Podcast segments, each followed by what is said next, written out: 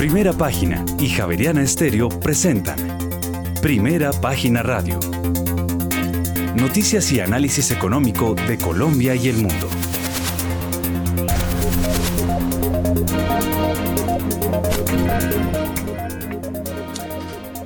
Muy buenos días, son las 6 de la mañana y dos minutos. Bienvenidos a una nueva emisión de Primera Página Radio. En este primer lunes del mes de octubre, 3 de octubre del año 2022, tenemos todas las noticias y el análisis económico de Bogotá, Colombia y el mundo hasta pasada las 8 de la mañana. Bajo la dirección de Héctor Mario Rodríguez y Héctor Hernández, hoy presentamos. El Ministerio de Hacienda redujo de 37,1 billones a 34 billones su pronóstico de déficit de subsidios a los combustibles para todo 2022. Además, en agosto de este año, los préstamos de TESA creados de mercado a través de la transferencia temporal de valores alcanzaron los 10,7 billones de pesos, el segundo valor histórico más alto. Además, en agosto de este año frente a julio de este mismo 2022, las pérdidas del Banco de la República aumentaron en cerca de 628 mil millones de pesos a 1,4 billones de pesos. Y la tasa de desempleo en Colombia en agosto de este año fue del 10,6%. Y en otras noticias, al 16 de septiembre de este año, la inversión extranjera directa en Colombia creció 62,3% anual a 8.102 82 millones de dólares. Y Colombia alcanzó 10,6 mm, millones de usuarios eh, conectados a gas natural en el año 2021. Aumentó 4% en comparación con el 2020 y 28 mil millones de pesos aportará Ecopetrol en el proyecto que busca mejorar la calidad de agua en Barranca Bermeja. Y en otras noticias, la aprobación de eh, readquisición de acciones de Carvajal será discutida en la Asamblea de Accionistas el próximo 18 de octubre. Tendremos estas y otras noticias hoy en primera página Radio 6 de la mañana y 3 minutos. Héctor Mario Rodríguez, muy buenos días y feliz amanecer, feliz inicio de semana. Feliz inicio de semana, don Juan Sebastián, oyentes de primera página radio en Javeriana Estéreo. Rojo amanece otra vez el mundo, las bolsas de Estados Unidos cerraron en rojo la semana, amanece Europa en rojo, eh, Asia la única medio abierta porque están en muchos eh, Em, en muchos eh, festivos, fundaciones nacionales en Corea, en China, la cosa está muy feriada, se llama la Semana Dorada, por eso la cosa no funciona hoy al pleno en Asia. Hubo resultados mixtos como les vamos a contar en breve y en estos momentos los futuros de Wall Street pintan verde. Esa es la noticia del momento eh, ya vamos a mirar aquí. El Dow 0.53, el Standard Poor's 0.37, el Nasdaq 0,03%. Y eh, petróleos WTI sube más del 4%, el Brent más del 4%, se recuperan.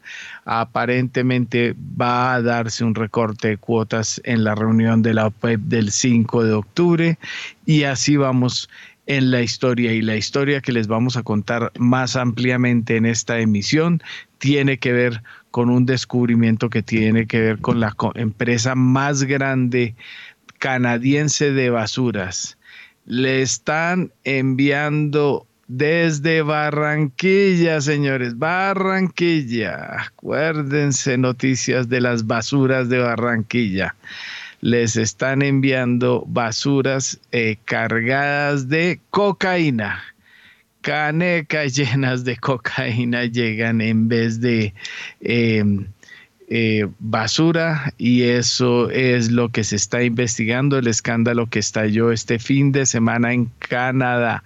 La empresa más grande de basuras de Canadá se llama Ricova presta servicios en Quebec, Montreal, en muchas de grandes eh, ciudades de Canadá, pues ahora en el ojo del huracán, y no es la primera vez.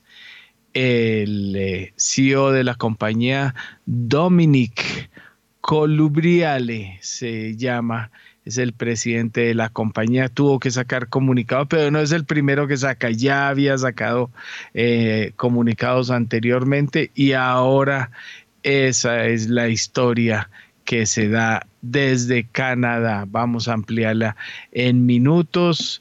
Muy importante porque la compañía despacha desde una zona franca en Barranquilla, en donde montó una compañía desde 2015. El comunicado dice que no hace envíos a Canadá y primera página ya encontró registros en donde hay desde el 2017 envíos muy grandes de exportaciones hacia Canadá. Una noticia que está moviendo los medios canadienses como revela primera página siempre en primicia don Juan Sebastián.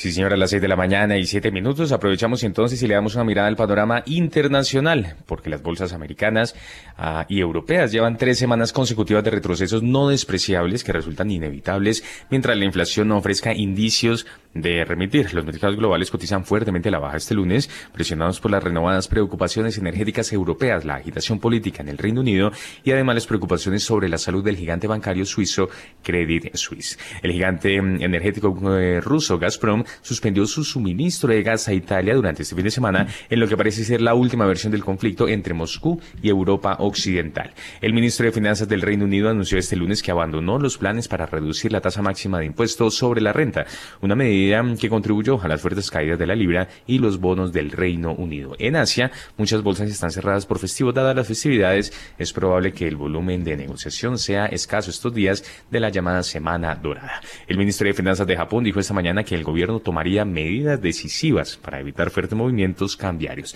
Wall Street cerró el viernes en rojo y el Dow Jones por su parte bajó 1,71%.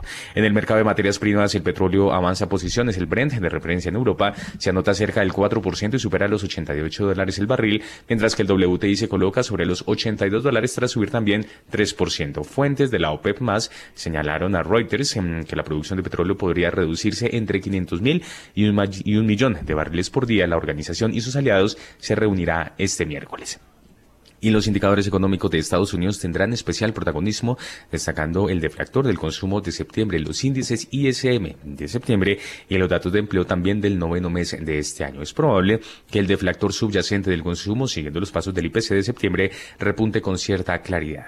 Y finalmente, Héctor Mario, el precio del Bitcoin comienza el October con una caída mm, del 0,7%, mientras espera un impulso final hacia los 20 mil dólares. Mil gracias, eh, don Juan Sebastián. Pues, oiga, mm, eh, es el Up October. Se cree que el eh, mes de octubre sea el mes. Claro que don Andrés Moreno llevará la contraria, pero se habla del Up October, que es el de las salsas y del famoso recuperación del Bitcoin, que nada que llega. Ahí vi los twist de este fin de semana de Andrés y la cosa sigue floja y más que floja. Bueno, ya tenemos a nuestros analistas invitados de hoy eh, conectados. Em, vamos a ir eh, por, venga a ver, primero encuentro mi libreto aquí porque después la embarro, ya le iba a embarrar con un nombre, ¿no? Pero bueno, ya está, ya está bien la cosa. Eh, tenemos, vamos primero con las damas. Catalina Tobón, gerente de estrategias e investigaciones económicas de Scandia, economista de la Javeriana, con especialización en finanzas de CESA. Catalina, bienvenida a Primera Página Radio hoy. Buenos días, Héctor Mario, ¿cómo estás? Pues bien, ¿Qué tal de la bicicleta? Bueno, vi que pusieron a funcionar cuántas, 1500, no sé cuántas bicicletas en Bogotá, nueva ofensiva por la movilidad. Vamos a ver cuánto duran, ¿no? Sí, pero se ve espectacular. Sí. todavía no las he estrenado, pero me pareció súper chévere pues vi, bueno, no, no voy a refrendar el precio ahorita, pero se me hicieron caras, ¿no? El minuto, yo no sé cuánto, no sé si eso sea muy popular, pero bueno, no, no sé si se podían poner más baratas, pero así funciona el asunto por ahora. Catalina, ¿cómo ve el mundo? ¿Cómo está la cosa? ¿Sigue roja, al menos en los mercados ya abiertos y en los futuros? Pinta verde, pero no sé por, si de aquí a cuando termine el programa ya estaremos en rojo otra vez.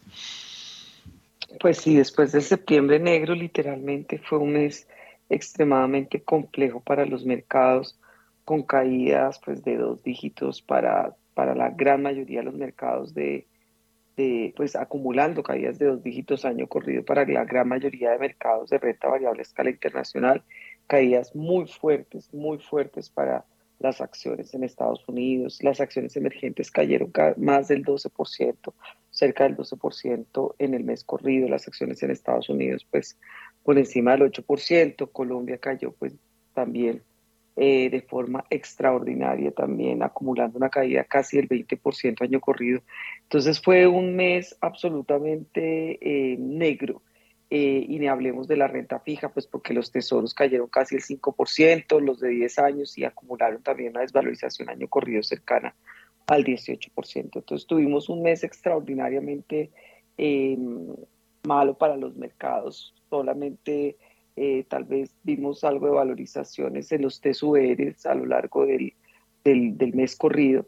De resto, pues el petróleo, los índices de commodities, todas las monedas emergentes se valorizaron y por supuesto, pues el dólar siguió siendo el gran ganador. La pregunta para este mes es si después de las grandes valorizaciones del dólar se va a hacer un esfuerzo, se está especulando la posibilidad de que los bancos centrales del mundo hagan un esfuerzo eh, mancomunado un poco para suavizar esa fortaleza del dólar, em, eh, pues porque definitivamente el impacto eh, pues es muy grande a escala global.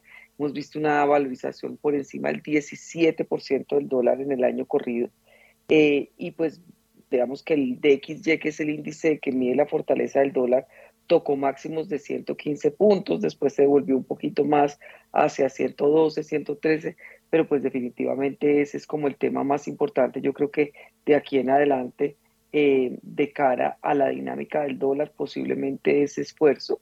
Y por supuesto, digamos un poco los temas claves de corto plazo que pueden seguir agregando volatilidades, qué va a pasar con el Reino Unido, porque pues todo el ruido político y pues digamos que la dicotomía entre la política monetaria, que es una política monetaria eh, pues que empieza a ser, pues que es contractiva en la medida en que han subido las tasas de interés para frenar la inflación, pero a su vez una política fiscal eh, pues con un corte más expansivo sobre, pues digamos que de golpe se han tenido que revertir cierta parte de los anuncios, pero también una dualidad muy grande eh, ha generado pues mucha desconfianza por parte de los inversionistas y obviamente desconfianza en una de las economías más importantes del mundo, pues acentúa esa aversión al riesgo tan grande.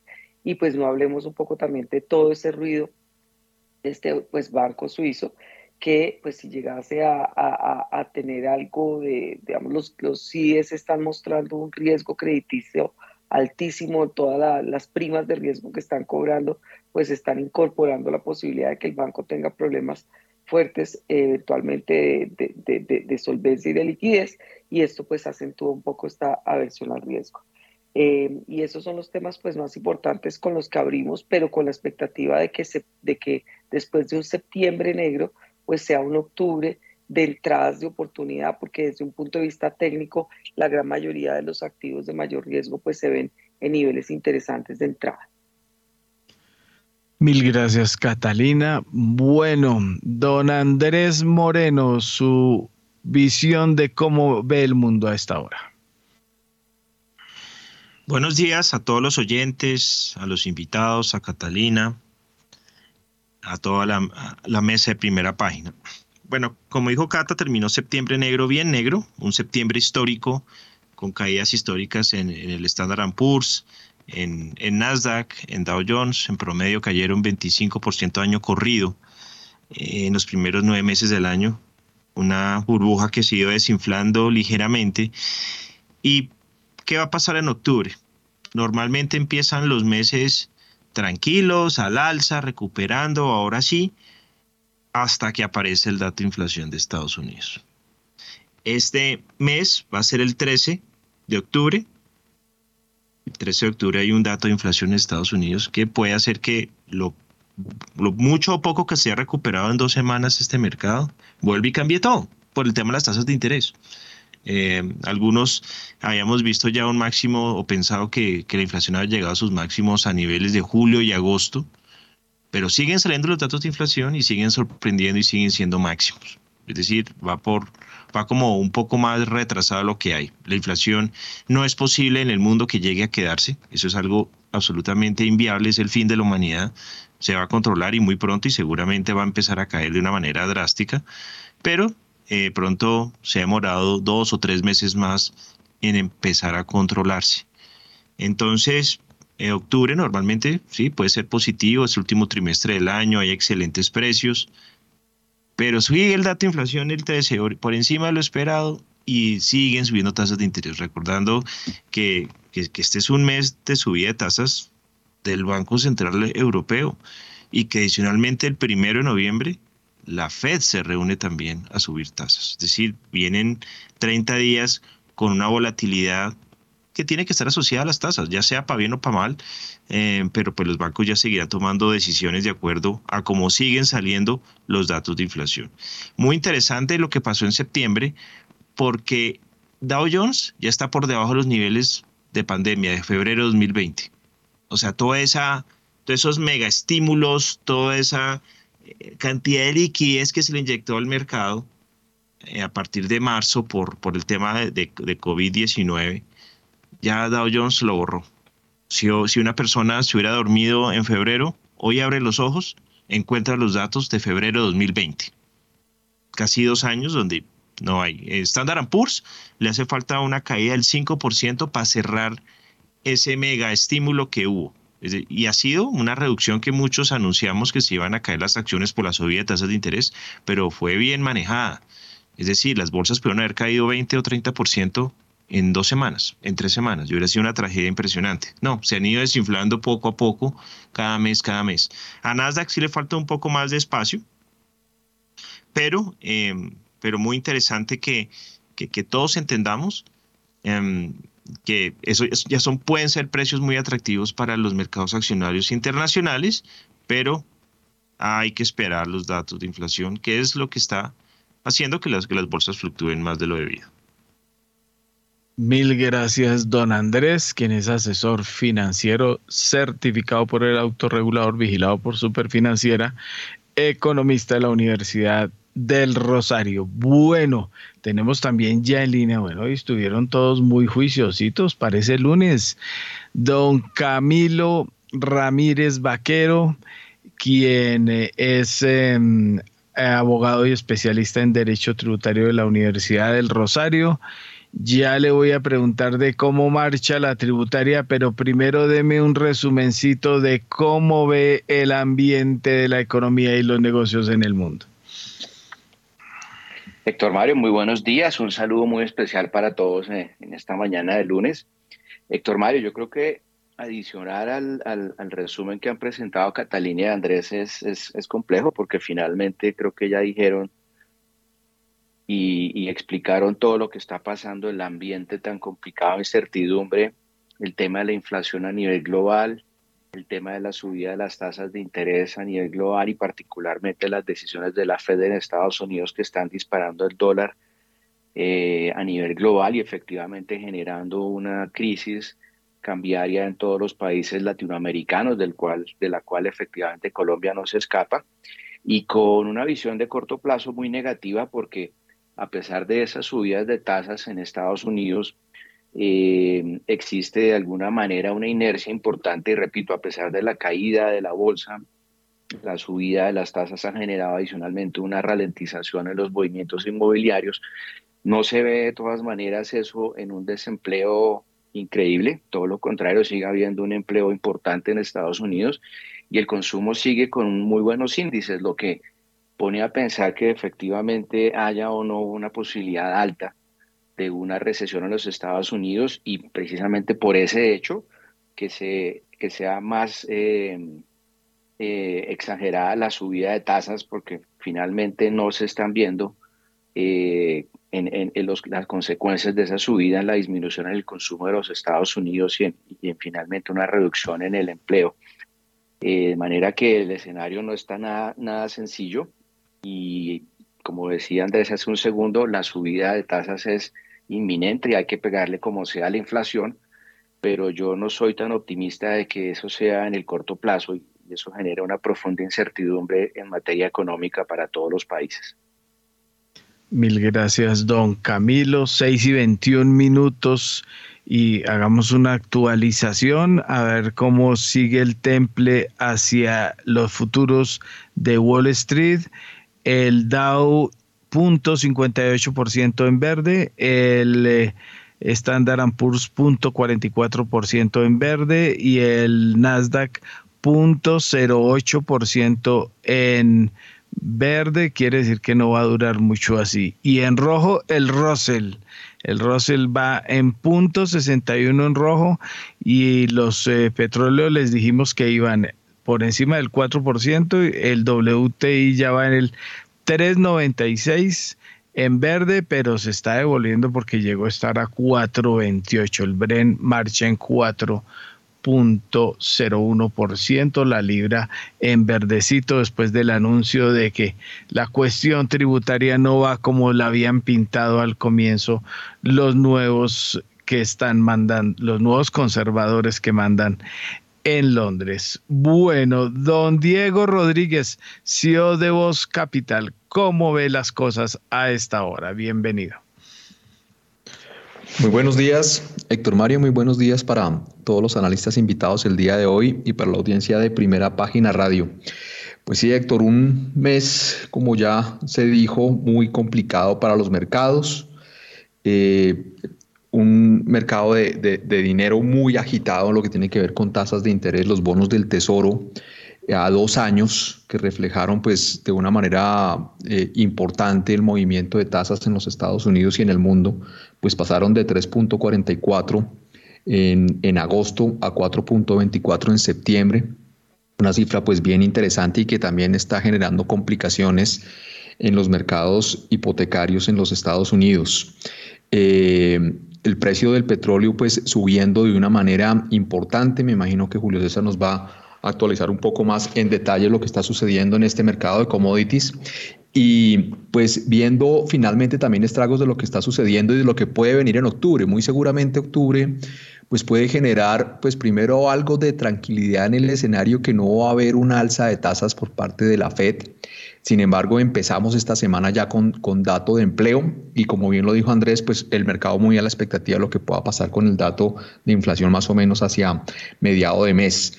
Pero arrancan también ya las publicaciones de, resultados que se irán ampliando pues masivamente en lo que va corriendo del mes y pues ya han sucedido algunas interesantes como es el caso de, Tesla que pese pues a, haber tenido un incremento importante en el suministro pues de, de, vehículos con relación al trimestre anterior estuvo por debajo de las expectativas y eso generó pues una caída muy importante de su acción.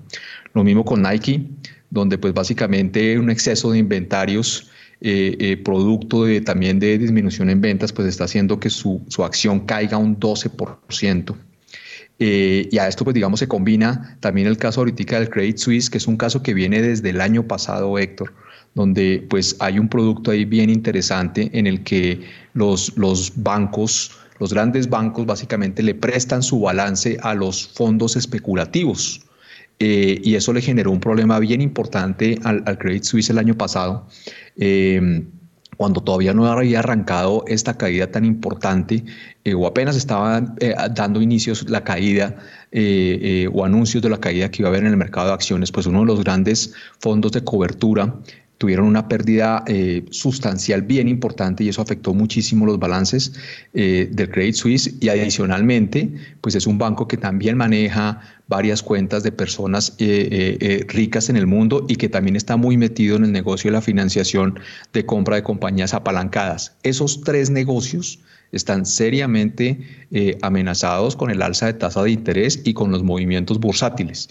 Entonces es una alarma, digamos, ahí interesante no solamente para el mercado regulado, sino también, como se ha dicho, el mercado básicamente de capital privado o de, o de préstamos, digamos, ocultos, donde muy posiblemente vamos a ver problemas serios el próximo año, eh, Héctor. Entonces, pues esta combinación de situaciones, pues va a ser de pronto algo de expectativa interesante para, para para que octubre sea un poco mejor, pero eh, pues personalmente sí, pues lamentablemente sí creo que seguimos estando en una tendencia a la baja que, no va a parar, así tengamos un rebote pequeño en este momento, Héctor. Y pues para alargarnos un poquito con relación a las monedas, eh, pues vemos un, retroceso de la libra, básicamente como usted bien lo, anunció, eh, se estaba queriendo tener una disminución de los impuestos para los altos ingresos, bajarlo un poquito, que fue pues bastante polémica, eso se está reversando y generando algo de tranquilidad. Y el yen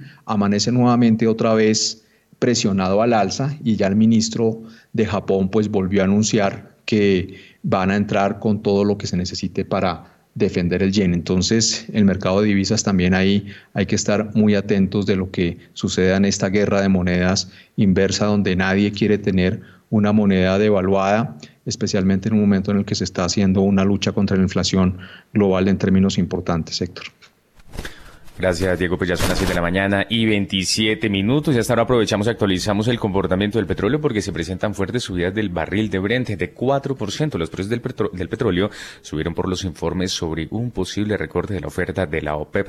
La Organización de Países Exportadores de Petróleo y sus aliados se reunirán este miércoles y Reuters informó que los miembros están considerando un recorte de producción de más de un millón de barriles por día. De acordarse, este sería la mayor reducción desde la pandemia y sería la continuación de el recorte de 100.000 barriles diarios del mes pasado. En este momento, el petróleo de referencia Brent sube 4,01% y llega a 88 dólares con 55 centavos el barril, mientras que el WTI se recupera 4,28% hasta los 82 dólares con 89 centavos el barril.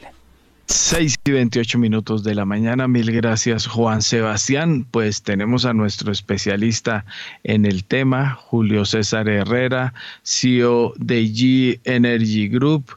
Eh, Julio César, ahí está, eh, pues la cosa al menos después de la semana tan aburrida, y trimestre creo que hasta cayó, semana, trimestre, bueno, todos eh, números en rojo, ahora en verde intenso, en medio de las especulaciones de lo que va a pasar con la OPEP, cuéntenos cómo la ve y miremos el asunto del petróleo. Víctor Mario, muy buenos días. Buenos días a la mesa de trabajo, los compañeros analistas y los apreciados oyentes de primera página.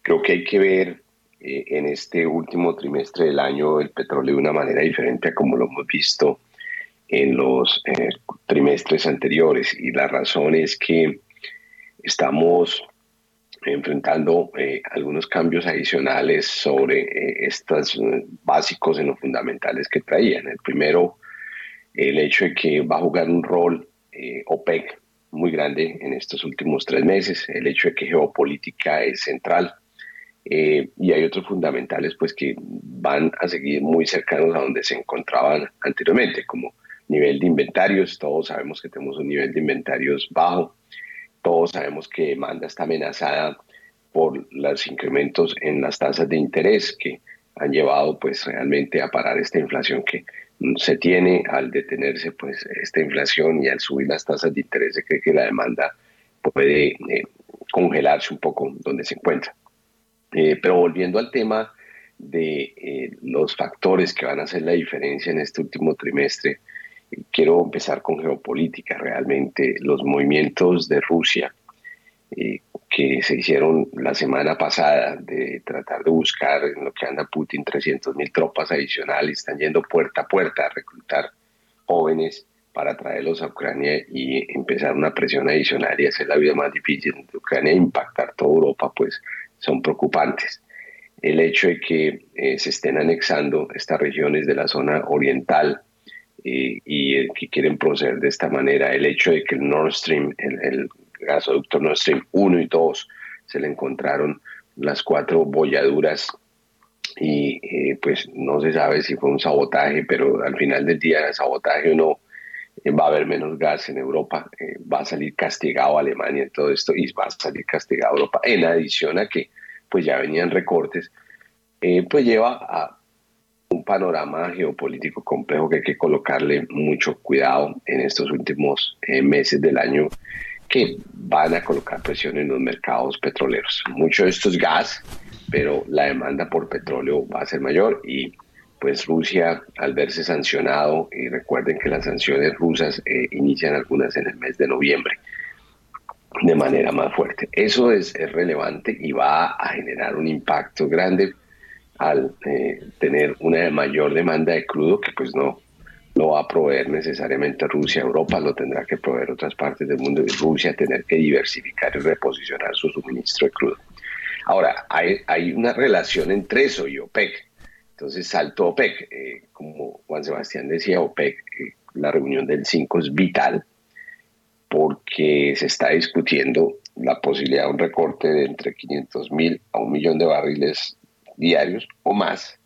Y OPEC lo quiere hacer porque pues ha visto lo que ya el incremento de las tasas de interés de los bancos centrales le ha hecho a la demanda, ha afectado la demanda. Ya se empieza a ver evidencia de cómo se ha afectado la demanda. OPEC ha visto que la inflación pues ha sido dañina eh, a el bolsillo del consumidor y pues es la mayor amenaza. Y OPEC no quiere que pues el impacto económico sobre Arabia Saudita eh, sea tan alto como el que ya se tuvo en pandemia. Pero hay un jugador también hay que juega dos bandas desde el hecho geopolítico de Rusia. No olvidemos que OPEC es miembro, tiene un miembro que es Rusia también, no en su parte core, de sus naciones core, sino en su parte de las eh, más de 20 naciones que tiene. Y Rusia está empujando una agenda de que hay que reducir petróleo. Por eso cruza ese tema de geopolítica a OPEC y la razón por la que Rusia lo quiere hacer es porque pues ven que las cosas se van a complicar, ven que el reposicionamiento del crudo pues ruso no va a estar tan sencillo en este último trimestre por esas acciones que mencioné anteriormente que se empiezan a ejercer sobre Ucrania con efecto dominó en Europa. Y pues lo que ha sostenido eh, de alguna otra manera a Rusia es los precios del petróleo, porque han podido vender petróleo a China, han podido vender petróleo a India y se han dado el lujo de cortar el gas, porque el ingreso de petróleo los ha sostenido. Un, una bajada en precios de petróleo no solo no le conviene a OPEC y sus miembros centrales, Arabia Saudita, Emiratos, pero a Rusia sí, sí que menos porque no le eh, sería favorable y mientras ellos puedan asegurar un precio ellos van a poder seguir apretando en este lado del gas y en sus movimientos eh, que estén siendo bélicos. Entonces, ese, ese, esa reducción va a ser importante. Eh, no están pensando porque quieren garantizar que el precio vuelva a 90, no, 95 hacia arriba, y es lo que van a tratar de hacer. Hay que también ver que OPEC no ha tenido un muy buen desempeño no ha tenido, eh, no ha cumplido las cuotas. Y pues este jugador que es Rusia va a ser muy importante si logra su agenda de influenciar a OPEC y decir aquí vamos a reducir producción para poder sostener los precios. En adición a eso hay, un elemento que pues, afecta eh, demanda eh, y es el clima. Estamos empezando a enfriarse el, el, ambiente. aquí ya ha habido en Colorado nieve en Europa, imaginémonos la helada que viene. Eh, esto no va a ser nada fácil. Eh, los europeos se están preparando y apretándose el cinturón para lo que viene y han hecho planes de reducción. Hay recortes de energía, hay eh, lo que se llama apagones o tuvimos apagones algún tiempo y racionamientos. han almacenado ahora esto de las bolladuras y la ruptura en el Nord Stream 1 y Nord Stream 2, que pues todos no le han dado el permiso total, eh, eso va para largo. Entonces, eh, el tema climático va a afectar y va a afectar la demanda de petróleo hacia el alza. Eh, y han sumado al hecho de los huracanes. Acabamos de tener ayer que golpeó muy fuerte la Florida. y pues aún está en el conteo de los daños, afectó la infraestructura eh, recortó y de ahí también por eso la volatilidad que nosotros hemos tenido. Pero empieza un cuarto muy interesante. La predicción total es que vamos a ver incremento en los precios del petróleo y los modelos que tenemos indican de que todas estas fuerzas solo van a llevar a ver un petróleo mucho más alto de lo que hemos visto hasta ahora. Muy bien, gracias Julio César. Pues ya tenemos en Colombia las 6 de la mañana y 36 minutos. Vamos a revisar cómo andan los mercados en el mundo, pero antes una recomendación porque Pay desde hace 15 años ha contribuido con el crecimiento económico del país, consolidando un portafolio diversificado de 151 activos generadores de renta evaluado en cerca de 8 billones de pesos. 6 y 36. En primera página radio, las bolsas del mundo. Mixta cerró Asia en una jornada marcada por el cierre de mercados de China por la Semana Dorada. El Banco de Japón publicó hoy su informe de coyuntura económica trimestral conocido como Tankan, que mostró que el índice de confianza entre las grandes empresas manufactureras nacionales se situó en los primeros tres meses, en los tres meses hasta septiembre en 8 puntos, uno por debajo de los 9 de la encuesta previa publicada en julio. Esto indica que la confianza empresarial en la evolución de la economía ha empeorado por tercer trimestre consecutivo. Sin embargo, esto solo pesó sobre los inversores nipones durante la primera hora de negociación. El Nikkei de la bolsa de Tokio subió 1,07%, el selectivo más amplio Topics ganó 0,63%. Recordar que las bolsas de Shanghai y Shenzhen permanecieron cerradas hoy debido al periodo festivo del Día Nacional de China. El índice Hang Seng de la bolsa de Hong Kong bajó 0,9% y finalmente la bolsa de Seúl permaneció cerrada hoy por la celebración del Día de la Fundación Nacional. Por otra parte, el miedo a la recesión económica sigue dominando el sentimiento de los mercados europeos y el FTSE de Londres baja 0,8%, esto después de que el gobierno británico revirtiera sus planes fiscales renunciando a bajar el tramo más alto de impuestos sobre la renta del 45 al 40%, una decisión que había suscitado una rebelión en las propias filas conservadoras. Este giro de 180 grados provoca una subida en la libra esterlina que repunta hasta los 1,12 dólares. El selectivo español, el IBEX 35, perdía 0,76%. Las demás bolsas europeas caían por su parte el DAX de Frankfurt y París 0,80%, el FTSE de Londres 0,50% y el FTSE MIB de la bolsa de Milán el 0,30%, 6 y 38. Las bolsas latinoamericanas en primera página radio. Un tono más restrictivo de la política monetaria provocó que el mercado estadounidense presentara dos meses consecutivos a la baja. Los principales índices de Wall Street se posicionaron como los más afectados, empezando por el tecnológico Nasdaq 100, que presentó un decrecimiento del 10,50% en septiembre, seguido por el Standard Poor's 500, que perdió 9,34%, y el Dow Jones, que retrocedió 6,66%. El índice Standard Poor's Merval de la Bolsa de Buenos Aires cerró con una subida del 0,8%. El índice Ibovespa de la Bolsa de Valores de Sao Paulo avanzó 2,20%. El índice de precios y cotizaciones de la Bolsa Mexicana de Valores se devolvió 0,84%. Además, el índice MSCI Colcap de la Bolsa de Valores de Colombia perdió 0,66%. El índice IPSA de la Bolsa de Santiago de Chile ganó 1,57% y finalmente el índice general de la Bolsa de Valores de Lima subió 0,40%. Y Brasil definirá su futuro en una segunda vuelta el próximo 30 de octubre. Ayer, en la jornada electoral, ni Ignacio Lula da Silva ni Jair Bolsonaro lograron la mayoría de 50 más 1 necesaria para conseguir la presidencia. Este es un informe de Radio Francia Internacional 6 y 39. Aunque Lula da Silva obtiene 6 millones de votos más que Jair Bolsonaro, su resultado comparado con el que se esperaba en las encuestas es muy decepcionante. Lo que es importante es que el segundo turno es chance lo importante es que la segunda vuelta es la oportunidad de hacer madurar las propuestas y la conversación con la sociedad. Lula da Silva intentaba animar a los seguidores que en el centro de Sao Paulo se habían congregado para celebrar en primera vuelta una victoria que ahora se presenta laboriosa de cara a la segunda vuelta. Los aliados de Jair Bolsonaro obtienen buenos resultados en el Parlamento y el gobierno de los tres principales estados de Brasil, Río de Janeiro, São Paulo y Minas Gerais. Después de unas encuestas adversas, Bolsonaro se considera un vencedor. vencemos mentira Vencimos la mentira, tenemos la segunda vuelta enfrente, donde todo pasa a ser igual, el mismo tiempo para cada lado, y vamos a mostrar lo que es mejor para la población brasileña. El proyecto de inclusión social y recuperación de respeto a las instituciones democráticas de Lula da Silva se enfrenta a la ultraderecha de Jair Bolsonaro contra el aborto, la legalización de las drogas, la enseñanza de sexualidad en las escuelas y a favor de las armas. El futuro de la mayor economía de América Latina, el país más poblado de la región en juego. Para Radio Francia Internacional desde Río de Janeiro, Marcos Moreno. 6 y 40 minutos de la mañana, pues como es obvio, tenemos desde Santa Catarina en Brasil a Guillermo Valencia. Obviamente que yo sé que él no le, no le, no es que le mate tanto la política interna brasileña, pero es el tema del día en todos los rincones del mundo y el fracaso de las encuestadoras y la lucha que viene ahora por los votos que quedan de los demás candidatos que se cree que van a pasar a Bolsonaro y se cree que la lucha va a estar muy cerrada de aquí a la segunda vuelta. Guillermo, bienvenido como siempre a Primera Página Radio.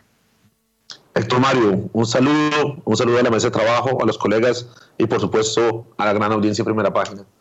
Sí, una, una elección pues como de infarto porque es súper reñida, eh, las encuestas, los medios eh, tipo Globo, pues daban como súper ganador a Lula y no fue así.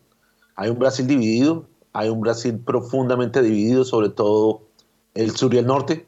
Eh, la parte de Sao Paulo, la parte aquí de Santa Catarina, de Paraná, tiene un pensamiento diferente a, a la parte del norte de Brasil, pero pues si nada está definido. Yo creo que esa segunda vuelta bueno, es supremamente importante porque esa incertidumbre pues ha parado un poquito la inversión en Brasil. O sea, saber qué va a pasar con Brasil eh, pues e, e, es, un factor supremamente relevante a la hora de decidir si qué allocation hacer en Brasil. Entonces, de infarto esas elecciones. Gracias, Guillermo. Bueno, ¿y el mundo cómo ve todo este asunto rojo? Y hay gente que habla del Up October, ¿usted cree que sí mejora la cosa un poquito o va a seguir el septiembre negro contagiando el octubre? Héctor, yo creo que este es uno de los mejores contextos macros para invertir. El problema es que toca saber elegir bien en qué invertir. Aquí, aquí la burbuja no es el Nasdaq, aquí la burbuja no son las acciones. Las acciones han tenido correcciones normales, que estadísticamente normales, un drawdown del 30%, es algo que estadísticamente es frecuente cuando uno analiza el Standard Poor's. Ahora, ¿qué no es frecuente? ¿Dónde está la anomalía? En los tesoros. Que el activo libre de riesgo tenga una caída de su precio máximo a su precio mínimo del 40% está diciendo algo, está diciendo las reglas del juego están cambiando, el orden geopolítico mundial está cambiando y ese activo sobre el cual se sentía confianza ya no está ahí. Tenemos un dólar muy fuerte, pero unos tesoros supremamente débiles. ¿Por qué? ¿Cuál es la retroalimentación que existe entre el Banco Central de Japón, el Banco Central de Inglaterra y otros bancos centrales tratando de defender sus monedas vendiendo reservas. Entonces van a colocar mucha más presión en esos tesoros. El problema de los tesoros es que es el precio guía del, endeudamiento mundial. Entonces los tesoros suben, el dólar sube, pone presión en la deuda emergente que está en dólares. Entonces estamos en un contexto complicado. El eco de la historia es claro en Europa. Cuando uno ve una inflación de doble dígito, pues es imposible no pensar en la República de Weimar y el contexto que generó el nacionalsocialismo, el contexto que generó la Segunda Guerra Mundial. Entonces veo un Putin desesperado, porque en, toda esta, en, todo este show de fuerza y en todo este show de, de, de anexarse un país, hay algo, hay una verdad fundamental muy importante y es la debilidad rusa, una economía que está en problemas, una demografía que está colapsando y un dictador que quiere mantenerse en el poder. Un dictador que está desesperado, llamar reservas a una juventud que no quiere estar en la guerra, buscar mercenarios, tal vez del Estado Islámico en Siria, para contener esa guerra en Ucrania, o tal vez pensar en lo impensable, que es un arma nuclear táctica usada en Ucrania y no por una persona como Kim Jong-un, sino por un ex agente de la KGB que está dispuesto a hacer lo que sea para decir la cortina de hierro volvió a existir.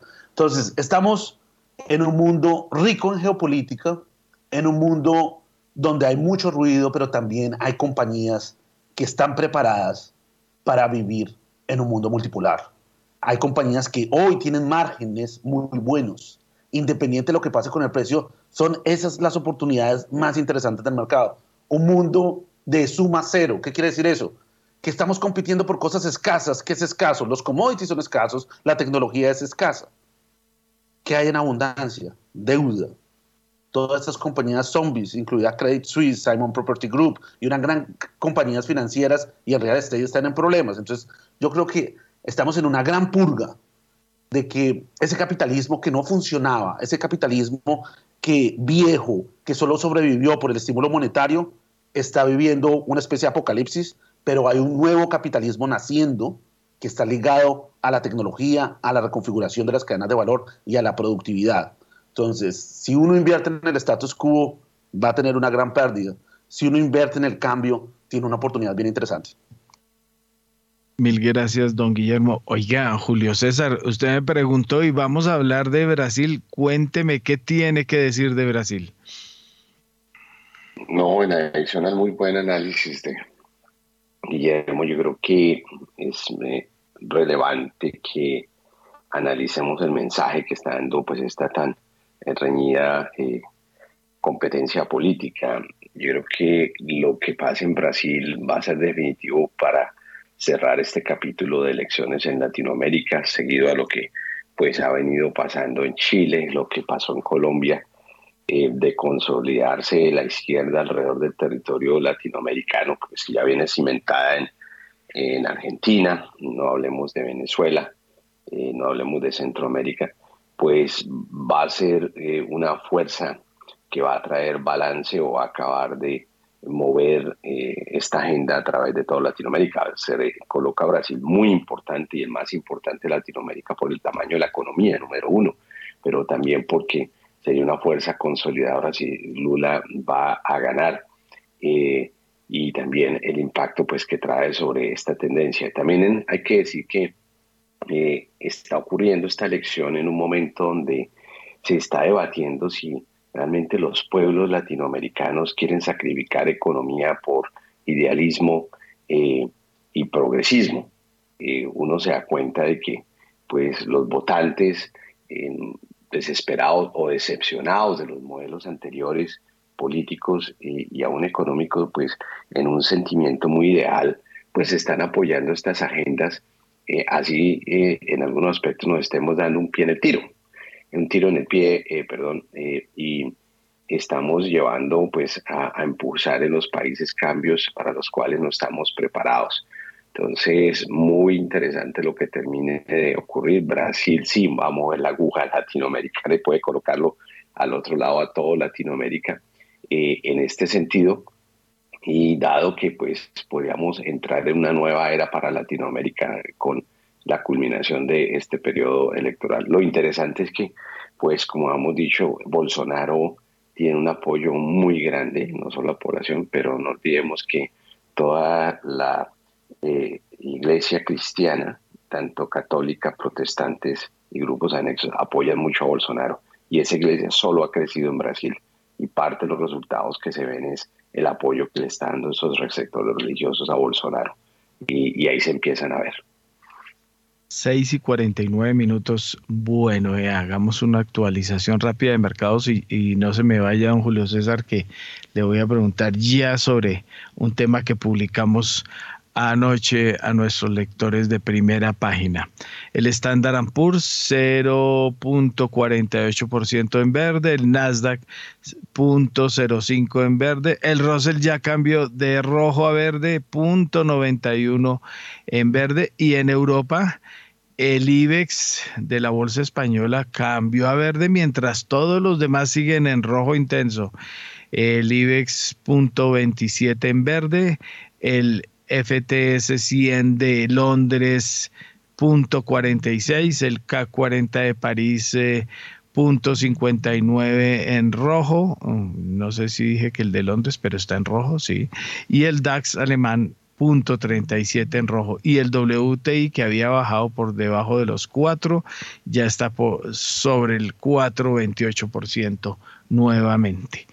Bueno, Juan Sebastián, cuénteme qué fue lo que publicamos, el famoso, hay, un famoso libro que se llama El, el ecologista escéptico, que originalmente no se llamó así, fue la versión inglesa la que lo puso así como el Skeptical Environmentalist. Y mm, es de 2001, aunque es un libro anterior en, su versión original, es eh, publicado por John Lomborg y fue publicado en danés eh, bajo el nombre del Estado Real del Mundo y es un libro que habla de el conocimiento del medio ambiente como un elemento básico de vida. Esa es eh, la teoría del libro. Em, ¿Y qué fue lo que dijo el autor de eh, danés eh, del ecologista escéptico sobre lo que viene para el mundo, Europa especialmente en los próximos meses. Pues fíjese, Víctor Mario Oyentes, que hay que decir a las 6 y 51 de la mañana que Europa vivirá un invierno con apagones por la actual política de cero emisiones netas de CO2 que para el autor de este libro, como usted lo señala, eh, conducirá a un dolor mundial. Abro comillas, no habrá un cambio a corto plazo. Biden espera que el mundo en 2050 dependa de los combustibles fósiles para el 70% de la energía. Hay un gran error de cálculo. Las energías renovables están lejos de estar preparadas para alimentar al mundo. Así lo advierte el profesor Lomborg en un artículo publicado en The Australian que está causando revuelo y en el que plantea que las economías emergentes no sacrificarán la erradicación de la pobreza y el desarrollo económico para seguir una política que conlleva tanto dolor a cambio de tan poca recompensa climática, señala el profesor. El actual gobierno colombiano ha acentuado la política ambientalista que empezó a trazar la anterior administración. Mil gracias, don Juan Sebastián. Julio César, su comentario sobre lo que viene para Europa. Este reporte de Björn es muy importante para Europa y para el mundo y aún para Colombia.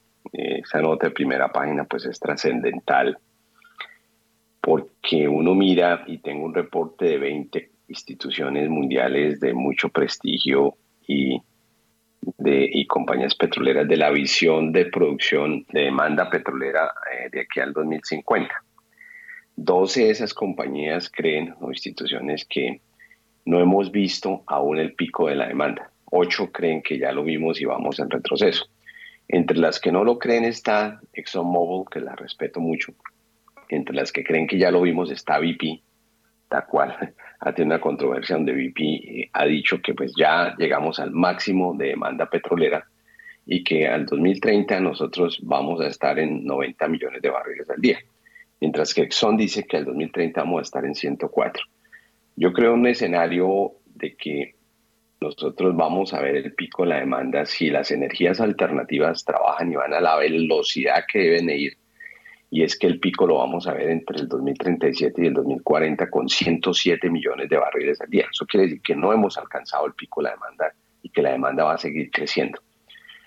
Eh, al, al, ver estos escenarios de instituciones muy serias como el API, la Agencia Internacional de Energía, y, ve, y correlacionarlo con el número de billones de toneladas de emisiones que, que habrían y las que habrían que reducirse, eh, uno se tiene que concluir lo que Bjorn eh, dice en su nota que esto va a ser un camino largo y contundente donde muchas cosas tienen que pasar y que le falta a los hidrocarburos mucho tiempo para poder reducir eh, esta demanda del mundo y el mundo pues va a necesitar hidrocarburos. ¿Qué le va a pasar a Europa? Europa ha tenido que volver, Alemania tuvo que volver a una carbón, que es peor, ojalá hubiera vuelto a petróleo nomás, le tocó volver a carbón o mejor, porque, lo ha comprado en Colombia. Exacto, porque lo ha comprado en Colombia, esas son las razones. Y eso cambió la conversación que cuando empezó el gobierno Duque en Colombia, el carbón eh, pues empezó a satanizarse y se iba a acabar y pues hasta salieron algunas compañías, hizo la venta uno de los tres accionistas del Cerrejón y la acaban de comprar eh, ese interés eh, otra compañía y pues están haciendo toda la parte del mundo.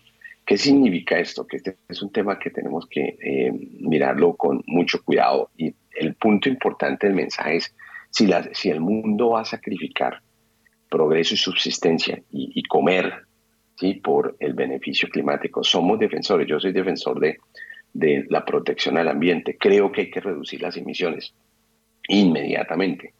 ¿sí? Pero no se pueden dar saltos desesperados como el que estamos dando en Colombia que pareciera de los más grandes del mundo, cuando no somos ni los que tenemos las emisiones más grandes, que empezó realmente en el gobierno Duque, y nos lanzamos sin conocimiento de manera amateur ¿sí? a impulsar proyectos que hoy en día no están conectados. Si usted mira los proyectos grandes de parques solares que se movieron durante el gobierno Duque, eh, hoy en día no se han podido ni conectar por temas de consultas sociales. Eh, si vamos a, eh, a presionar sobre el petróleo y la exploración de la manera que le estamos haciendo eh, vamos a darnos un tiro en el pie y vamos a hacer que la economía sufra en un momento donde el mundo está sufriendo una inflación y podemos enfrentar una recesión en 2023 y pronto parte del 2024. Entonces el mensaje es, Europa pues la va a pasar muy mal y es un ejemplo para todo el mundo. eh, no solo de dependencia energética, porque es que esa es la, parte que se habla, de cómo se aceleraron cambios en la transición energética y no hubo un plan de backup, no hubo un plan de default de a qué echarle mano. Y estos son países tan organizados como Alemania, que son eh, con una planeación a 20, 30 años, eh, tomaron las variables, las asumieron de manera muy agresiva. Entonces, yo creo que el mundo está hasta ahora aprendiendo a qué velocidad, cómo, cuándo se deben de hacer estas transiciones que no hay que detenerlas, hay que seguirlas impulsando. El error está en asumir de que podemos hacer desmontes económicos en las naciones más rápido de lo que la tecnología va avanzando y depender de eh, energía renovable totalmente y desmontar el petróleo de un momento a otro al día cuando realmente ha sido sostenido el desarrollo estos últimos 150 años.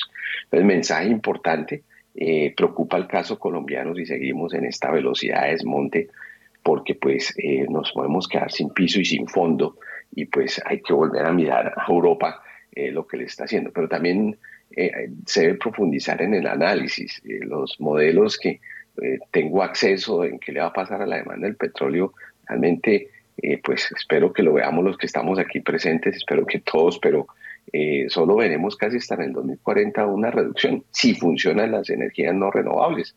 Estamos a 18 años eh, todavía de, estar allí, tienen que funcionar a una velocidad. Eh, para el caso 2050 de cero emisiones desde el punto de vista de vehículos, mm, nosotros tendríamos que tener más o menos en el mundo entre 3 y 4 billones de, 2 billones, perdón, de, de vehículos eléctricos. Sucede que no hay suficiente metal para producir las baterías en este momento. Luego no vamos a poder llegar a los 2 billones de vehículos eléctricos para que tengamos cero eh, emisiones desde el parque vehicular en ese momento en el 2050.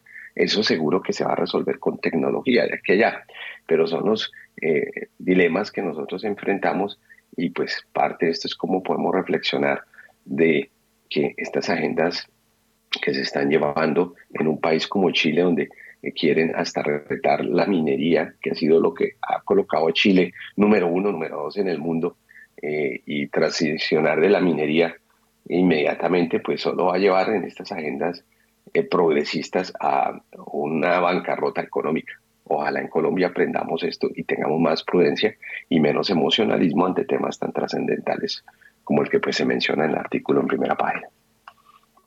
Mil gracias, don Julio César. Doña Catalina Tobón, gerente de estrategias e investigaciones económicas de Scandia. Eh, bueno, ahí tiene varios temas, incluido Brasil, en donde la cosa está que arde.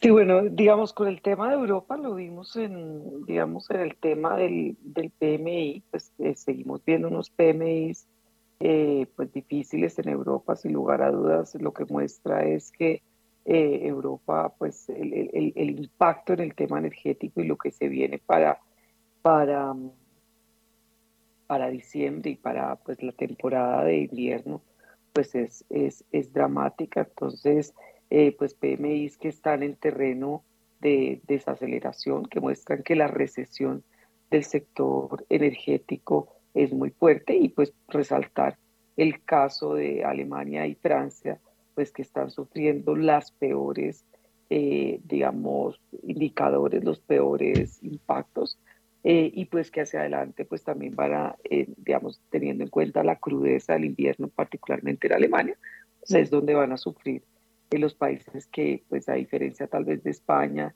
e Italia, digamos, la, el impacto en, en, los indicadores puede ser menos, pues, digamos, menos fuerte. Pero pues lo vimos en estos datos eh, de PMI manufactureros, pues que definitivamente pues muestran que pues ya niveles de 47, 48, eh, la recesión está, que está viviendo estos países en el sector industrial es, importante y pues seguramente también los datos que salgan estas semanas de, de PMI de servicios pues también van a comprobar que efectivamente el tema y la crisis energética es muy grande en, en Europa. Eh, y pues tal vez comentaría con, el, con relación a las elecciones en Brasil, eh, pues digamos que ambos candidatos son conocidos eh, pues, eh, por el mercado. Entonces, el, digamos, la victoria que llegue no implicaría un, una desconfianza dramática por parte de los inversionistas frente a la política que se adopte. Esa es mi sensación. Brasil ha sido un país desde un punto de vista de mercados bastante defensivo este año. Hemos visto una dinámica del mercado accionario eh, pues muy en línea con los mercados globales, pero en términos generales, si uno compara con otros países LATAM que han tenido cambios importantes, pues así, se ha comportado de forma defensiva. Los flujos de inversión extranjera hacia Brasil, pues también se han mantenido. Entonces, eh, sea quien sea el, digamos, la, la figura victoriosa en las elecciones de octubre, yo no pienso que haya un cambio dramático en el apetito por riesgo hacia Brasil en la medida en que ambas figuras son conocidas. Por supuesto, pues si llegase a haber una sorpresa y, continúa Bolsonaro, pues definitivamente pensaría que el status quo y en ese sentido, pues eh, la reacción de los mercados no debería ser dramática. Si efectivamente se da una victoria de Lula, como en cierta forma está incorporado ya o se incorporó en parte en los precios, eh, pues tampoco la reacción de, flujos y de por parte de los inversionistas debería ser eh, dramática porque vuelvo y reitero, ambas figuras son conocidas, ambas figuras tienen, pues, digamos, muchas oportunidades de mejora y ambas figuras, digamos que eh, en cierta forma, eh, pues han tenido, o sea, han, han, han, ya sido descontadas por los mercados. Entonces, tal vez es, esto es un parte tal vez de tranquilidad hacia adelante frente al mercado de Brasil. Muy bien, gracias Catalina. Siete de la mañana y dos minutos. Hacemos una pausa comercial en primera página radio y ya regresamos.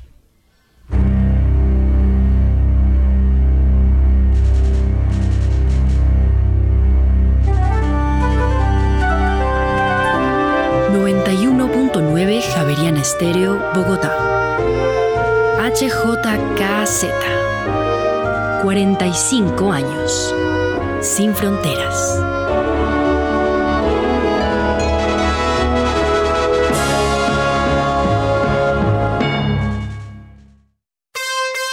Movistar, el internet más rápido de Colombia. Actívate desde 300 megas simétricas por 72,990 pesos mes en planes Movistar Total. Incluye canales nacionales a través de Movistar TV App. Compra ya en movistar.co o marca numeral 709. Nadie te da más. Aplican términos y condiciones. Retos 91.9. La voz de la ciencia y la investigación javeriana. Todos los lunes a las 7 de la noche en Javeriana Estéreo sin fronteras y disponible en javerianaestereo.com. Dirige y conduce Mario Morales.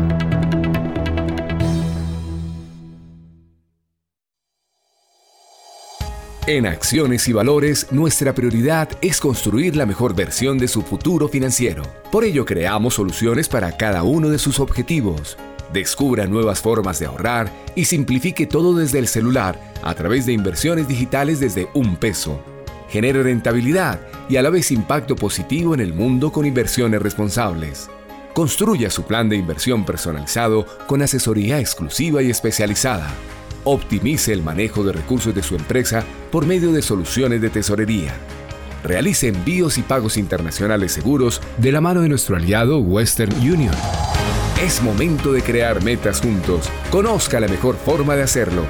Contáctenos en www.axivalores.com o al WhatsApp 323-236-5222, vigilado y regulado por la Superintendencia Financiera de Colombia.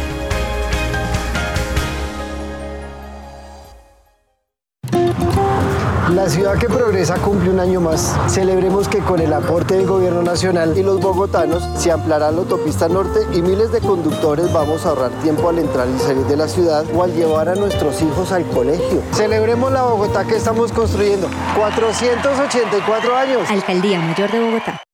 Javeriana Estéreo, sin fronteras.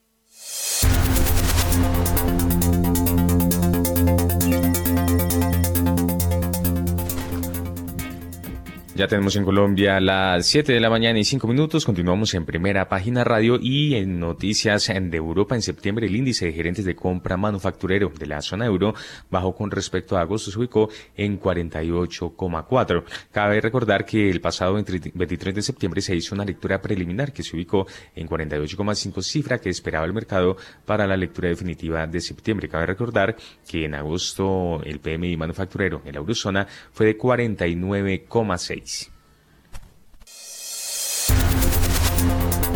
En primera página radio, las acciones de Colombia. Las negociaciones de este viernes en la Bolsa de Colombia alcanzaron los 33.225 millones de pesos, un 6,2% más que su cierre anterior. Las acciones más negociadas de la jornada fueron Preferencial Bancolombia, Ecopetrol y Bancolombia Ordinaria. ETB fue la acción que más se valorizó con 6,67%, aunque acumula una caída de 31,7% en un año. El título que más cayó fue el de Grupo Sura con 5,09%. Esta acción acumula una valorización de 83,94% en un año. El índice Colcap terminó la jornada del viernes en rojo cayendo 0,66%. Mil gracias, doña Valentina. Bueno, sí, 7 y 07 minutos de la mañana. Em, don Andrés Moreno Jaramillo. Ah, bueno, vamos primero eh, con la cancelación de la, de la acción de Cemex Latam. Bueno, ¿cuántos avisos van? Creo que del segundo o tercero de que se van. Eh, don eh, Juan Sebastián, ¿Cuál fue el anuncio que hizo Cemex? Se va porque hay asamblea extraordinaria para decidir la ida y obviamente que debe haber OPA de desliste y ahí sí vamos con don Andrés Moreno. Pues es que fíjese que este viernes Cemex Latam Holdings convocó a una junta general extraordinaria de accionistas con fecha tentativa el 8 de noviembre para someter a decisión la cancelación de la inscripción de las acciones ordinarias en la sociedad en el Registro Nacional de Valores y Emisores y la cancelación de la inscripción de dichas acciones en la Bolsa de Valores de Colombia. La convocatoria a la junta deberá ser efectuada y publicada el 7 de octubre una vez se cuente con la documentación soporte necesario para el análisis de los accionistas de CLH, de Cemex Latam Holdings. Adicionalmente, Cemex España ha manifestado a Cemex Latam Holdings que en la Junta estaría votando a favor de la cancelación de las acciones ordinarias de la sociedad CLH en el RNBE y la cancelación ni de la inscripción de las mencionadas acciones en la Bolsa de Valores de Colombia y posteriormente a la Junta, sujeto a obtener las autorizaciones correspondientes, en particular de la Superintendencia Financiera de Colombia. Buscaría promover entonces una oferta pública de adquisición de acciones de CLH sujetándose a lo que establece la regulación aplicable, aplicable mejor a tal efecto valores emisores y la cancelación de la inscripción de dichas acciones en la Bolsa de Valores de Colombia. Mil gracias, don Juan Sebastián. Bueno, don Andrés Moreno Jaramillo, eh, Cemex, como de esas eh, eh, acciones que no pelechó, nunca cogió tono, creo que ya hubo otra OPA de desliste también fracasada. Ahora, ¿cómo ve el asunto? O una propuesta de OPA venta, ¿cómo fue el asunto? Bueno, Héctor, sigue nuestro mercado produciendo emisores. Los que se van tuvieron liquidez. Cemex estuvo en 30 canastas del índice Colcap y, y, fue siempre una acción de alta liquidez hasta el año 2020, cuando en el 2021, pues, en 2020 hubo una OPA, Cemex España recogió, aprovechando los bajos precios que tenía el mercado, era una acción que había arrancado en el año 2011 en la bolsa, fue hasta 20 mil pesos la acción y terminó en pandemia llegando a 1.300 pesos. O sea, una de las acciones que ha generado mayor pérdida entre máximos y mínimos en la bolsa en Colombia. Entonces, aprovechando la coyuntura, Cemex España recogió las acciones que habían en la bolsa. La mayoría vendieron, la mayoría de accionistas se quedó solamente un flotante muy bajo, un flotante no superior al 5% de las acciones en circulación. Entre ellos, uno de los accionistas que se quedó fue Colfondos, que salió en agosto de este año, salió a vender casi al mismo precio que hubiera salido hace 20 años. Pero pues llama la atención un emisor también que, que, que no, no salió bien en la bolsa, que hemos tenido varios que en los últimos 10 años han llegado, como Tecnoglass, que se han ido, y ahora Cemex España. Termina la BBC con este un, un emisor menos, quedaría prácticamente con 62 emisores de acciones. Y llama la atención exclusivo esto de primera página, pues que ya se han ido 28 emisores de acciones en la bolsa en Colombia. Y en los últimos, desde el año 2020, o sea, desde pandemia, se, habrían ido ya nueve emisores.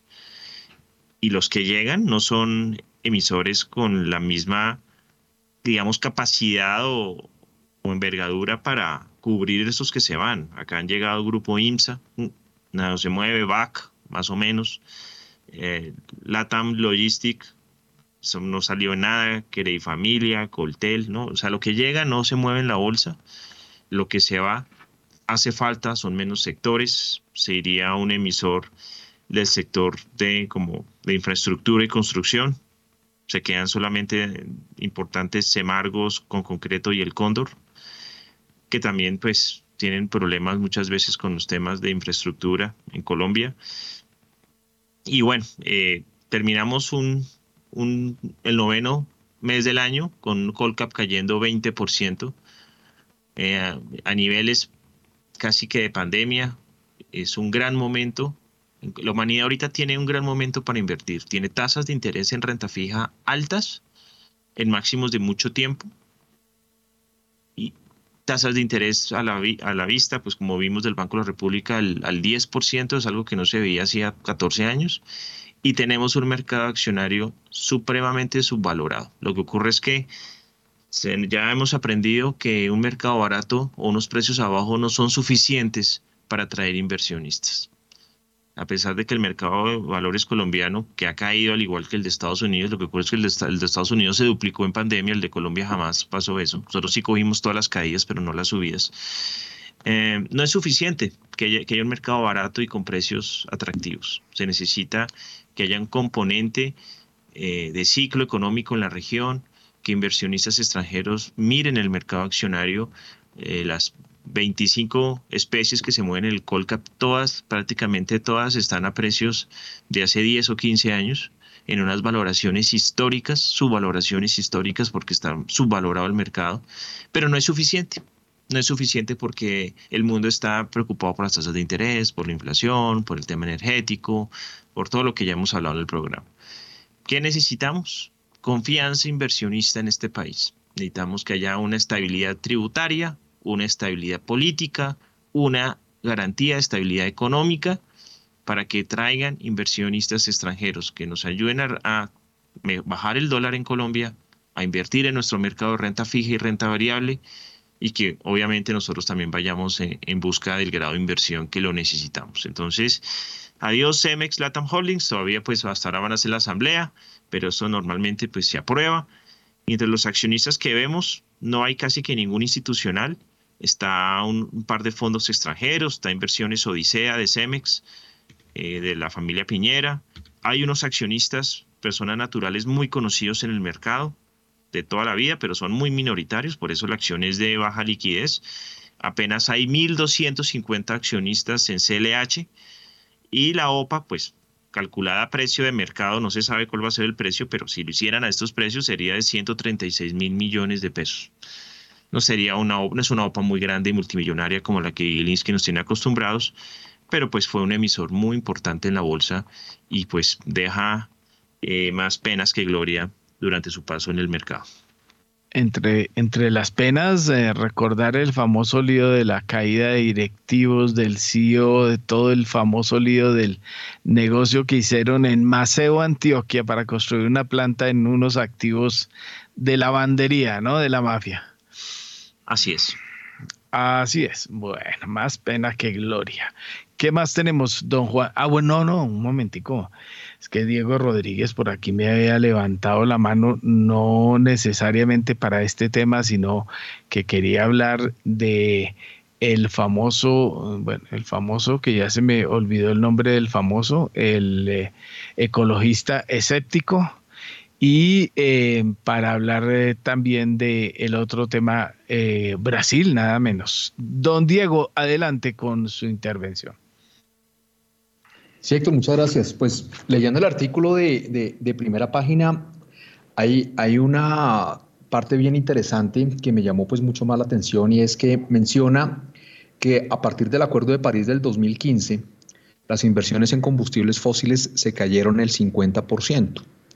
Esa es la base, Héctor, principal de por qué el precio del petróleo tiene el soporte que tiene y por qué una vez yo creo que eh, eh, salga el ruido finalmente, que pues es un ruido grande y que va a seguir estando ahí, eh, de la desaceleración global que evidentemente se va a dar, pero no es una situación como la pandemia, el mundo se apagó, el mundo va a seguir funcionando y va a seguir necesitando petróleo. Entonces, eso, eso en, primer lugar, Héctor. Y segundo, y es que se está hablando claramente, pues que Europa, se, Alemania se ha devuelto al, al carbón, pero todavía es más grave la situación, Héctor. Las familias se están devolviendo a la leña. Allá están acumulando leña ya desde ahorita para poder pasar este, este invierno tan duro. Entonces, da una, una muestra de la, de la dimensión del problema energético tan fuerte que tiene no solamente en términos industriales, sino en términos personales eh, en Europa, donde pues no la van a pasar fácil, eh, eh, desafortunadamente, en este invierno. Y con relación a Brasil, Héctor, pues cómo cambia el mundo y también ver algo de historia. Hace 20 años teníamos a Latinoamérica con los pelos de punta en términos de inversiones, básicamente porque iba a entrar la izquierda al país pues de inversión o el país más grande de, de, Sudamérica, en este caso pues Brasil y la bolsa brasilera caía de 17 mil puntos a 8 mil 400, una caída eh, un poco más del 50% para el año 2002. Bueno, meses después, en un contexto de mercado de commodities alto y diferencial de tasas fuerte con relación entre Estados Unidos y la región, dos situaciones que se están repitiendo en este momento, eh, pues el mandato eh, que tuvo Ignacio Lula da Silva pues hizo que la bolsa pasase, gracias a estos dos eventos adicionales que lo acompañaron, de 8.400 puntos a 73.000 puntos, es decir, se multiplicó casi 10 veces la bolsa brasilera en un momento en el que la bolsa americana dejó de tener retorno por más de 10 años. Entonces, ahí hay algunas coincidencias que yo creo que vale la pena eh, eh, tenerlas en cuenta, eh, pues para un evento que está sucediendo hoy en día en términos globales pues muy complicados en materia de inversión, Héctor. Muy bien, gracias Diego. 7 de la mañana y 18 minutos. Regresamos con usted, Valentina, para revisar en esta ocasión información que tiene que ver con Credit Corp en Capital. Credit Corp Capital actualizó su modelo de valoración para Grupo Argos y cerró su recomendación de compra sobre el título y la bajó a mantener. De acuerdo con la compañía, la transacción reduce levemente su precio objetivo y valoración para Grupo Argos, pero destaca que su modelo considera un escenario ácido. De hecho, con el producto de desinversión del 50% del vehículo, Odinsa debería tener una mayor potencia de fuego y oportunidades de crecimiento no contempladas en su modelo. Además, Odinsa debería comenzar a recibir una comisión de gestión del 0,65% por los activos aeroportuarios y una participación del 60% en las ganancias después de un umbral de rentabilidad. Oigan, don, eh, don Andrés Moreno, eh, pues eh, muy cacareada y muy anunciada, ya se había anunciado otra plataforma de carreteras entre Macquarie y, Argos, y ahora se anuncia la de aeropuertos, pero ahí le bajan porque obviamente tiene que ser unos activos Argos. Sí, así es. Eh, estamos mirando qué, puede impactar en la bolsa, pero pues Argos es una compañía que se ha golpeado como todas las demás cualquier cantidad en el mercado. Em, Hubo una oportunidad de OPA de 19 mil pesos en, julio, el mercado la rechazó y pues la acción bajó a 9 mil y a 10 mil pesos. Entonces, ese tema que estás tocando, eh, vamos a ver cómo impacta Argos. Eh, y pues eh, recordando que actualmente hay una acción suspendida hace ya dos semanas, que es Nutresa, donde uno de los mayores accionistas es Argos, y donde el precio a 4.600 pesos de OPA es 69 mil pesos. 69 mil pesos, muy lejos de los 30 mil de, la OPA en enero. A Grupo Argos le convendría vender su participación, son 3,2 billones de pesos que le entran, así de una, si sale de Nutresa, a un precio que yo creo que en la bolsa no se iba a dar nunca. Recordemos que Hace un año el máximo de, de, Nutresa en la bolsa era 29 mil pesos. 29 mil pesos. Y ya va a 69 mil. Entonces, hay Argos tiene unas decisiones bien interesantes en pro de sus accionistas y pues con todo esto que, que está ocurriendo. Muy bien, gracias Andrés. 7 de la mañana y 21 minutos. Mucha atención porque este lunes se define en la Asamblea del Grupo Sura los nuevos integrantes de la Junta que decidirán la, en OPA sobre Nutres. Hay tres propuestas. La propuesta del Grupo Argos incluye a Sebastián Orejuela Martínez, Luis Santiago Cuartas Tamayo y Mauricio Ortega Jaramillo. Nugil propone, mm, mejor, Nugil propone a Andrés Bernal Correa y Jaime Gilinski y JG DB Holdings, Ángela María Tafur Domínguez y Gabriel Gilinski como miembros patrimoniales y a María Jimena Lombana Villalba y José Luis Suárez Parra como independientes. De no ser exitoso el cambio de junta, se plantea Héctor Mario una segunda asamblea que votaría con el quórum presente en unas dos semanas. Oiga, lo, curioso es que hay tres propuestas, pero es diferente que haya haber tres cambios. Eh, falta, por ejemplo, Grupo Argos. Argos propone a Sebastián Orejuela Martínez, a Luis Santiago Cuartas Tamayo y a Mauricio Ortega Jaramillo. Y Nugil eh, no, perdón, eh, miembros independientes. María Jimena Lombana Villalba, me suena que es como hermana de un personaje que nos ha perseguido mucho por acá, creo, eh, creo que sí, es, debe ser la hermana de ese personaje bastante enredado el abogaducho ese. Venga a ver quién más me falta. Ángela, muy bonito, quedó Ángela sin tilde. Bueno, aquí veo Ángela María Tafur Domínguez, eh, eh, propuesta por el grupo de Gilinski. Bueno, eso es lo que hay. Eh, va a estar movida otra vez. Asamblea extraordinaria. Ya que hay propuesta de Argos, sí se va a hacer presente el grupo empresarial antioqueño. Había la posible decisión de que no hubiera quórum hoy, pues parece que sí hay, sí hay propuesta del grupo Argos, lo que quiere decir que va a haber decisión sobre la junta directiva del grupo Sura en medio de lo que se sabe está viniendo sobre lo, lo, que tenga que decir sobre Nutresa y la OPA que se está manejando. Em, Andrés Moreno, ¿cómo ve el ambiente para la asamblea extraordinaria que hay hoy en Medellín? Bueno, digamos que caliente como siempre, como ha sido. Esto es como un juego ajedrez, entonces muevo esta ficha, este aquí no me inhabilita, este otro me ayuda, aquí ya todo, ya, ya la junta directiva de Sura ya no es Argo, ya no es Nutresa, ya no es Gilinski, ya no es el GEA que había antes, sino ya otro tipo de miembros tácticos, estratégicos. Em, digamos que esta es como la, creo que es como la novena asamblea de accionistas de Grupo Sur este año.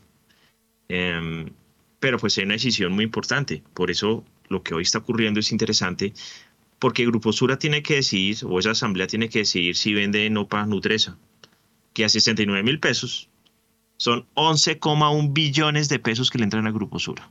O sea, yo le puedo decir que casi el 30% de la capitalización bursátil de la empresa, ordinaria y preferencial, termina siendo caja. O sea, es una compañía que recibe un dinero sea, tendría, no tendría deudas, podría reorganizarse, podría expandirse si quiere, podría hacer una Open Argos. O sea, en estos momentos, con el mundo como está, que Grupo Sura reciba 11 billones de pesos por vender Nutresa, creo que es una decisión que la Junta Directiva tiene que pensar. Lo que ocurre es que aquí ya que estamos viendo, que van a darle prioridad? ¿Al regionalismo o a dominar y mandar en la empresa? O al bien de los accionistas, de los empleados y de las empresas. Es una decisión bien complicada porque han sido muy reacios a vender, pero pues yo no sé, yo quiero saber cómo le van a explicar a los accionistas que no van a querer vender 11 billones de pesos en una compañía que se les duplicó, casi triplicó en, en se les triplicó en tres años, en un año. Recordemos que Nutresa en la bolsa estaba en octubre del año pasado 20 mil pesos. 20 mil pesos. Hoy están más que multiplicándola por tres a unos precios increíbles. Y pues yo creo que ahí hay una postura que tendrán que analizar. Yo creo que Grupo Sura ya ha tenido todo un año para estar pensando cuál va a ser su horizonte y pues ojalá se dé una decisión a favor de la empresa, de los empleados y en especial de los accionistas, recordando que Grupo Sura todavía tiene una gran cantidad de accionistas, que no son solamente los ordinarios, los 4.500 que quedan, sino es que el, el 70% de las acciones preferenciales es de los fondos de pensiones. Todos los colombianos tenemos acciones de Grupo Sura a través de nuestros fondos de pensiones eh, obligatorias. Y es una compañía, la acción de preferencial está en mínimos casi de pandemia. Sería muy interesante que el mercado mire la valoración que tendría Grupo Sura si logra vender Nutresa y el beneficio que tendrían los accionistas preferenciales. Son 11 mil accionistas preferenciales llorando y aclamando con que suban sus accioncitas. Ya creo que vale la pena en esos momentos ya empezar a, eh, empezar a pensar en los accionistas y en el mercado y dejar rivalidades políticas de lado. Gracias, Andrés. 7 de la mañana y 26 minutos. Regresamos eh, con usted, Valentina, porque hay novedades de Carvajal. ¿De qué se trata? El presidente de Carvajal convocó a una reunión extraordinaria de la Asamblea General de Accionistas para discutir la readquisición de acciones. También se abordará la constitución de una reserva para dicha readquisición de acciones y la reunión se llevará a cabo exclusivamente de manera virtual. Cabe mencionar que la organización Carvajal tiene alianzas con más de 17.000 empresas en diversos sectores en toda Latinoamérica y durante los 10 últimos años su inversión supera los 19 millones de dólares. Gracias, Valentina. 7 de la mañana y 27 minutos. Héctor Mario, actualizamos hasta ahora el comportamiento del petróleo, que sube 4,16% el de referencia mm, Brent.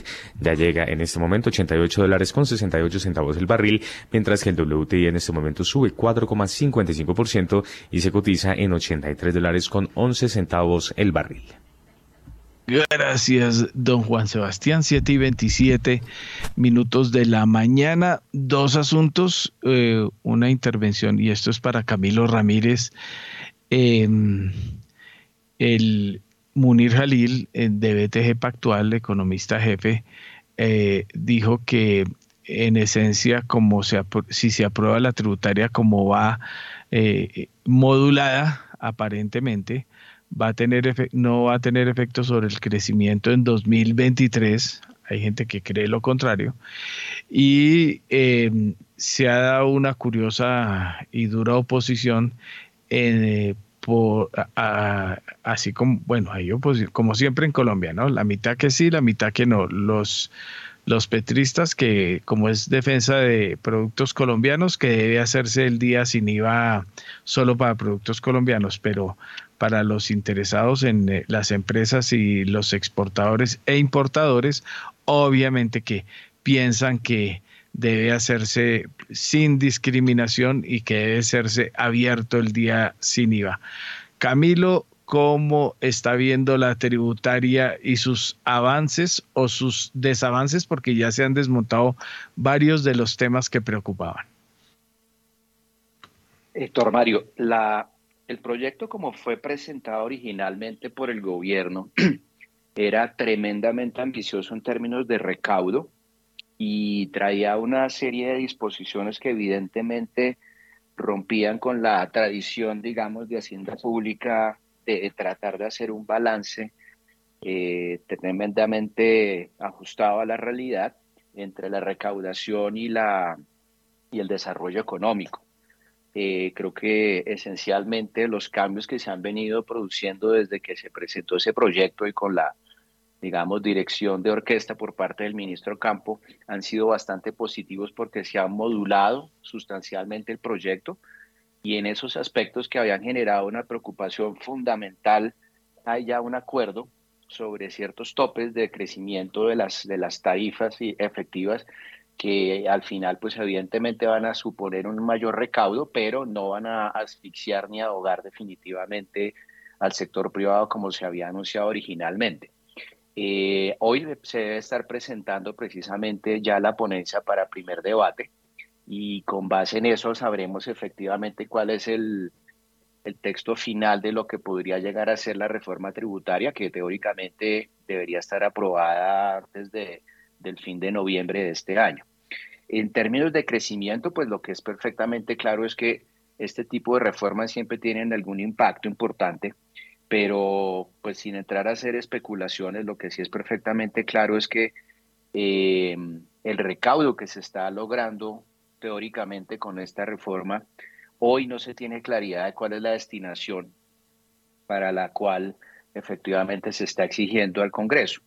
Y esa falta de certeza sobre el destino de esos recursos sí genera cierta incertidumbre porque si uno supiera que esos, esos recursos, esos 20, 22 millones de, de, pesos que se están esperando o asumiendo se pueden recibir con la reforma, van a ser invertidos, por ejemplo, en infraestructura o en mayor eh, eh, tecnología o en mayor desarrollo de ciertas áreas estratégicas del desarrollo, pues uno podría asumir que tiene un efecto positivo, pero la realidad es que si ese recaudo se va para mayor gasto, para mayor eh, inversión social que muchas veces no genera retornos inmediatos, pues empieza a haber cierta preocupación, porque lo cierto es que si el tamaño del Estado sigue creciendo de manera desproporcionada y el Estado sigue dependiendo del sector privado para, para mantener esa, ese crecimiento, y repito, no, ese crecimiento no genera mayor desarrollo, pues tenemos un problema importante porque ahí sí se va a sacrificar evidentemente el desarrollo en el mediano plazo. Eso todavía no lo sabemos y repito, pues hasta ahora se está aprobando el presupuesto general de la nación y la reforma tributaria pues está a puertas de ser aprobada como para que una vez tengamos ya definitivamente esos dos proyectos como leyes, sabremos para dónde va finalmente el, el, recaudo, el mayor recaudo que se está proponiendo actualmente. Y creo que como lección importante de todo esto, doctor Mario, eh, probablemente se está dejando claro que el Congreso al final del día está cumpliendo una labor que es natural cuando hay una institucionalidad fuerte y es la de ser un mediador entre las pretensiones de recaudo del gobierno y pues evidentemente el sector privado y, los eh, representados, digamos, por los congresistas. Y creo que ha sido un balance interesante porque no, no obró la aplanadora que todo el mundo esperaba que iba a obrar con la coalición que tiene el gobierno nacional y el Congreso, sino que de manera muy mesurada el gobierno escuchó a todos los sectores interesados y el Congreso repito, cumplió una función de ser ese mediador y regulador de las pretensiones eh, recaudatorias del, del, gobierno nacional.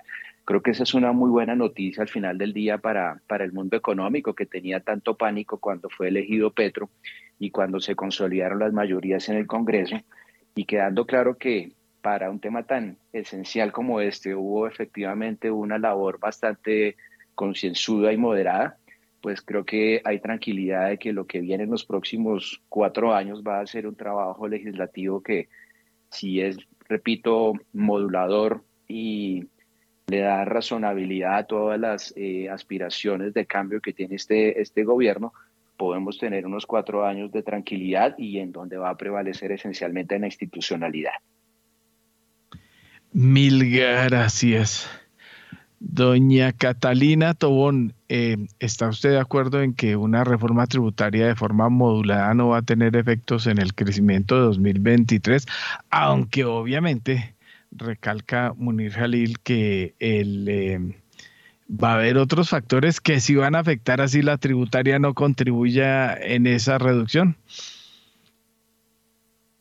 Sí, de acuerdo. Yo pienso que la dinámica de, la economía global pues, va a ser clave para el 2023 23, un poco el país que le daría el colchoncito de crecimiento a la economía global, se esperaría que fuese China, después de un año tremendamente negativo que fue el 2022 para esta potencia. Eh, un poco la expectativa es que eh, pues el partido de, gobierno eh, ponga en marcha políticas que promuevan el crecimiento para el 2023 y se esperaría que la economía china vuelva a crecer o acercarse a un crecimiento del orden del 5%. Esto le daría el colchoncito. No obstante, vamos a ver Europa pues en una recesión importante con crecimientos cercanos al 0%, Estados Unidos creciendo eh, también muy por debajo de, de los niveles actuales.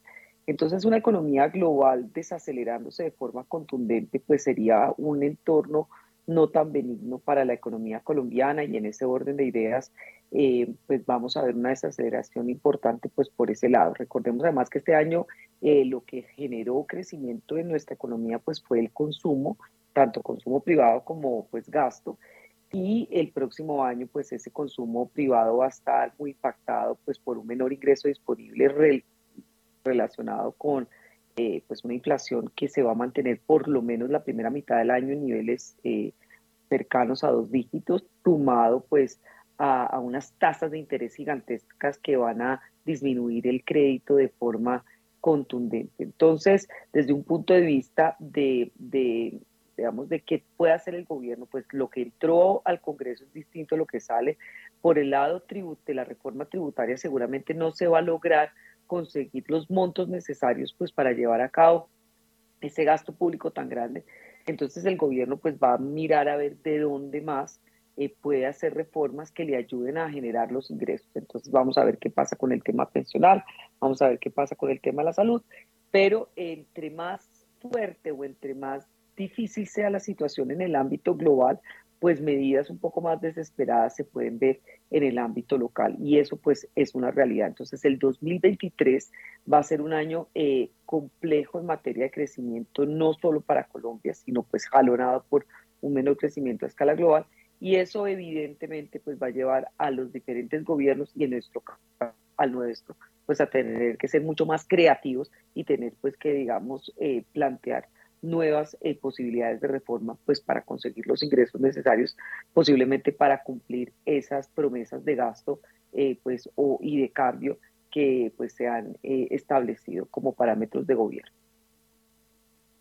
Mil gracias, doña Catalina Tobón, la gerente de estrategias e investigaciones económicas de Scandia. Oigan este datico, dólar en premarket 4.630 Ajá.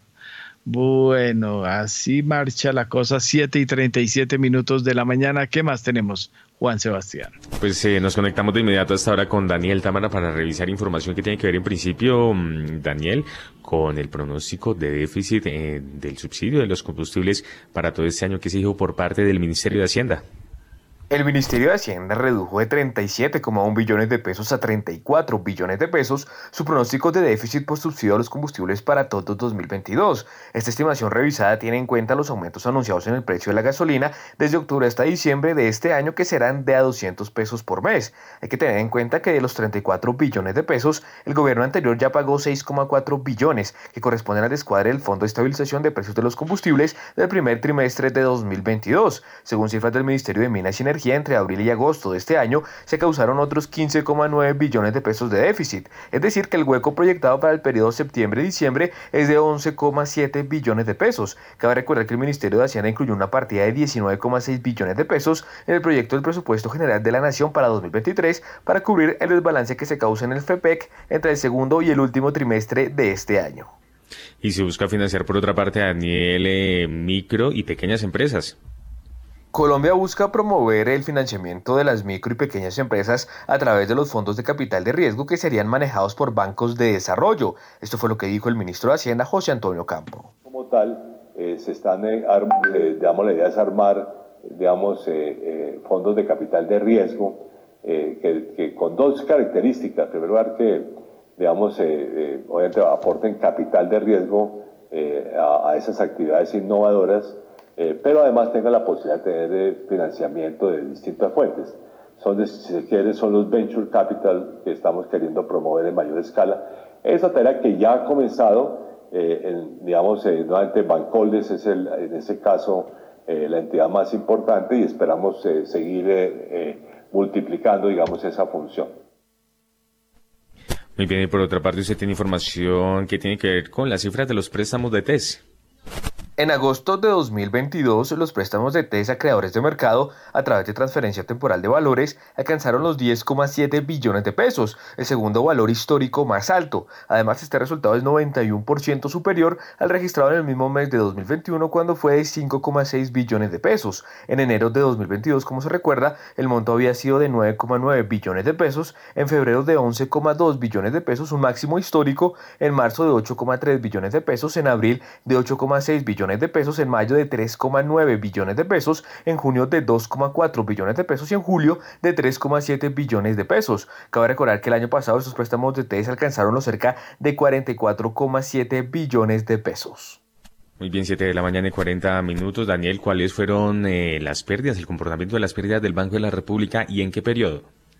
En agosto de 2022, frente a julio del mismo año, las pérdidas del Banco de la República aumentaron en cerca de 628 mil millones de pesos a 1,94 billones de pesos. Al cierre del séptimo mes del año, el balance era negativo en 1,31 billones de pesos. A agosto de 2021, cabe recordar, el Banco Central había obtenido ganancias por más de 756 mil millones de pesos. Al cierre del año pasado, hay que recordar, las utilidades del emisor sumaron 632 mil millones de pesos, lo que representó una caída de 91,5 con respecto al resultado del ejercicio de 2020, cuando ganó cerca de 7,5 billones de pesos. Es importante mencionar que en el más reciente informe de la Junta Directiva del Banco de la República al Congreso, el propio Banco Central, a pesar de lo observado en lo corrido de 2022, aumentó su pronóstico de ganancias para el año completo de 720 mil millones de pesos a 966 mil millones de pesos, producto de ingresos por 3,7 billones de pesos y egresos de 2,81 billones de pesos. El rendimiento de las reservas internacionales se estima en menos 331 mil millones de pesos, producto de las desvalorizaciones del saldo de estas reservas por los aumentos en las tasas de interés externas,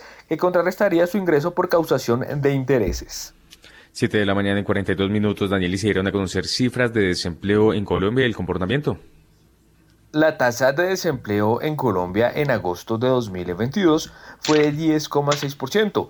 Esta cifra es inferior al 12,9% registrado en el mismo mes de 2021. Esto fue lo que dijo la directora del Departamento Administrativo Nacional de Estadística, Piedad Urdinola. Para agosto de 2022, la población ocupada es de 22.160 millones de personas la población desocupada 2.636 y por fuera de la fuerza laboral 14.266. Esto implica unas variaciones positivas cuando comparamos con agosto de 2021, un aumento de 1.583 personas en la población ocupada, una disminución de 401 personas de la población desocupada y una reducción en la población fuera de la fuerza laboral de 630 personas todo esto expresado en miles de personas. Estas diferencias o estas variaciones para el total nacional en todos los casos son estadísticamente significativos. Para las tres ciudades y sus áreas metropolitanas, vemos una población ocupada en agosto de 2022 de 10.404, desocupada en 1.263 y fuera de la fuerza laboral de 6.256, también miles de personas de tal manera que la variación es estadísticamente significativa para población ocupada y desocupada implica un aumento de 698 mil personas en la población ocupada, 234 mil en la desocupada y 232 mil por fuera de la fuerza laboral. ¿Y cuál fue el comportamiento, Daniel, en el trimestre móvil junio-agosto del desempleo en Colombia? En el trimestre móvil junio-agosto de 2022, la tasa de desempleo en Colombia cayó 2,6 puntos porcentuales frente al mismo periodo de 2021 a 11%. Según cifras del DANE, para este periodo la tasa global de participación se ubicó en 63,6%, lo que significó un aumento de 2,4 puntos porcentuales frente al trimestre móvil junio-agosto de 2021, cuando fue de 61,2%. El porcentaje de ocupación fue de 56,6%, lo que implicó un aumento de 3,7 puntos porcentuales respecto al mismo periodo de 2021 cuando fue de 52,9%. La tasa de desempleo de las 13 ciudades y áreas metropolitanas en el trimestre de agosto de 2021 fue de 11,3%, lo que representó una disminución de 3,5 puntos porcentuales respecto al mismo periodo de 2021, cuando fue de 14,8%. En agosto de 2022, el obrero, empleado particular, patrón o empleador y trabajador por cuenta propia fueron las posiciones ocupacionales que más aportaron positivamente a la variación de los ocupados en el total nacional con 6,7, 0,8 y 0,8 puntos porcentuales respectivamente. Mil gracias, don Daniel Támara. 7 y 45 minutos. Bueno, no es de mi círculo, pero a la Comisión de Valores de Estados Unidos acaba de multar a Kim Kardashian. ¿Es de su círculo, Juan Sebastián? No, señor. Ah, bueno, la acaba de multar por promocionar criptomonedas. Don Diego Rodríguez, Kim Kardashian es de su círculo. No, Héctor, pero es bien interesante esto que pasa. Hace, hace un par de meses salió un artículo también en el Wall Street Journal, básicamente mencionando a los Kardashian que estaban promocionando no solamente las criptos, sino también inversiones en inmobiliarias en los Estados Unidos. Entonces el artículo hacía referencia que ya cuando este segmento eh, que tiene una especialidad, digamos, diferente, empieza a utilizar su imagen para vender inversiones que están costosas, pues no es una buena seña, ¿no? Entonces vea que aparte de eso le, la, la, la, multaron. Sí, así es. Bueno, aquí precisamente estoy viendo en Bloomberg una noticia fresca que tiene que ver con la noticia que eh, muy bien eh, advertimos a nuestros lectores desde anoche. El profesor de Economía de la Universidad de Colombia, Jeffrey Sachs, dice que los cortes de energía van a golpear a Europa en los meses que vienen y la cosa va a estar muy complicada. Por ahí estuve viendo unos reportajes de la gente, por ejemplo, en el Reino Unido, gente que vive solo, por ejemplo, de la pensión, muy golpeada por el tema inflacionario, por las tarifas de energía que no pueden siquiera pagar la gente apaga sus equipos eh, de eh, generación interna de calor porque no tienen con qué proveerlos o pagar la tarifa y prefieren meterse debajo de 20 eh, libras de cobijas para solventar el asunto. Pero la cosa muy complicada, muy complicada va a estar este invierno europeo. Veamos aquí, Standard Poor's 0.81% sube, el Dow sube 0.95 y el Nasdaq 0.52 y el WTI ya va en 5.01% subiendo y el Brent 4.17. Así están los mercados del mundo a esta hora, don Juan Sebastián. ¿Qué más tenemos? Sí, señor, pues continuamos con eh, Daniel Tamara porque tenemos en noticias y el comportamiento de la balanza cambiaria, Daniel.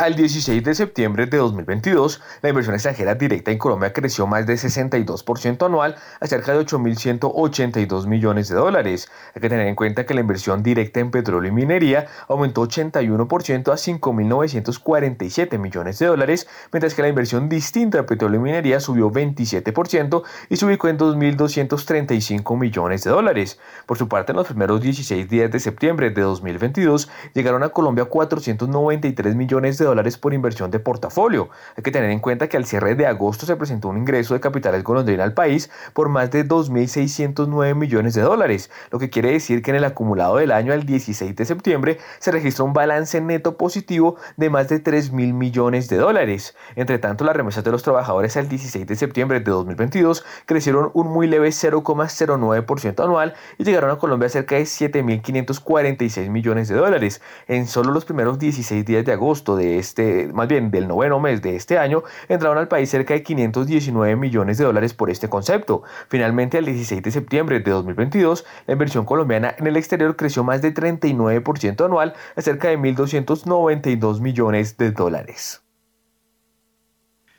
Mil gracias, don Daniel Tamaram. A ver, Catalina Tobón eh, de Scandia, eh, mirando cifras, pues la huida despavorida de los inversionistas extranjeros bajo el nuevo gobierno al menos no se refleja en estas cifras preliminares eh, eh, y especialmente porque hay algunos portafolios eh, que todavía siguen sonando en Colombia. Bueno, uno ve TES a buenas tasas, segundo ve la llegada de fondos como Macquarie que que también dan alguna idea de que la cosa no está tan grave?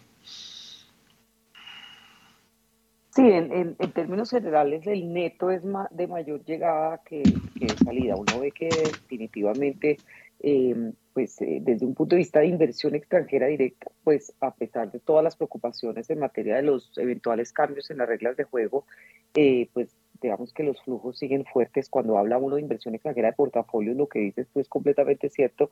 El atractivo de las tasas de interés de Colombia eh, pues sigue generando buen apetito eh, y la relación riesgo-retorno de nuestra deuda pública sigue siendo bien interesante porque a pesar pues, de tener em, pues, eventuales oportunidades de mejora y, y riesgos, digamos, en materia em, pues, de sostenibilidad de las cuentas públicas y obviamente un déficit de la cuenta corriente alto, em, pues las tasas son atractivas y, y el nivel de riesgo eh, pues es relativamente manejable para un inversionista externo y en ese sentido, pues los flujos han sido realmente positivos a pesar de que indicadores de riesgo como los Credit Default Swap y las primas de riesgo para Colombia se han incrementado de forma contundente. Eh, con relación a los colombianos que se van, pues los montos comparativos con lo que llega pues son inferiores. Obviamente cuando uno analiza el crecimiento anualizado es un crecimiento importante, pero pues la conclusión es que desde un punto de vista de oferta de dólares, la oferta de dólares eh, o, la, o, la, llegada de dólares sigue siendo atractivo, pero en un mundo donde eh, el dólar se aprecia de forma contundente, pues eh, a pesar de que esté llegando moneda extranjera a Colombia, pues no es suficiente para compensar esa, esa especulación tan grande que se ha dado a escala global y, esa, y ese fortalecimiento tan fuerte de, del dólar frente a todas las divisas del mundo. Entonces, por eso es que estamos viendo nuestro tipo de cambio pues en niveles eh, máximos históricos, pero no solamente es Colombia, sino el resto del mundo, pues porque definitivamente con un dólar tan grande, y por eso hablaba al principio, de ya seguramente, pues ya estamos viendo el Banco Central japonés interviniendo en su mercado cambiario, el Banco Central chino también tratando de, de de, suavizar esa, esa debilidad de, la moneda china, interviniendo también el mercado cambiario.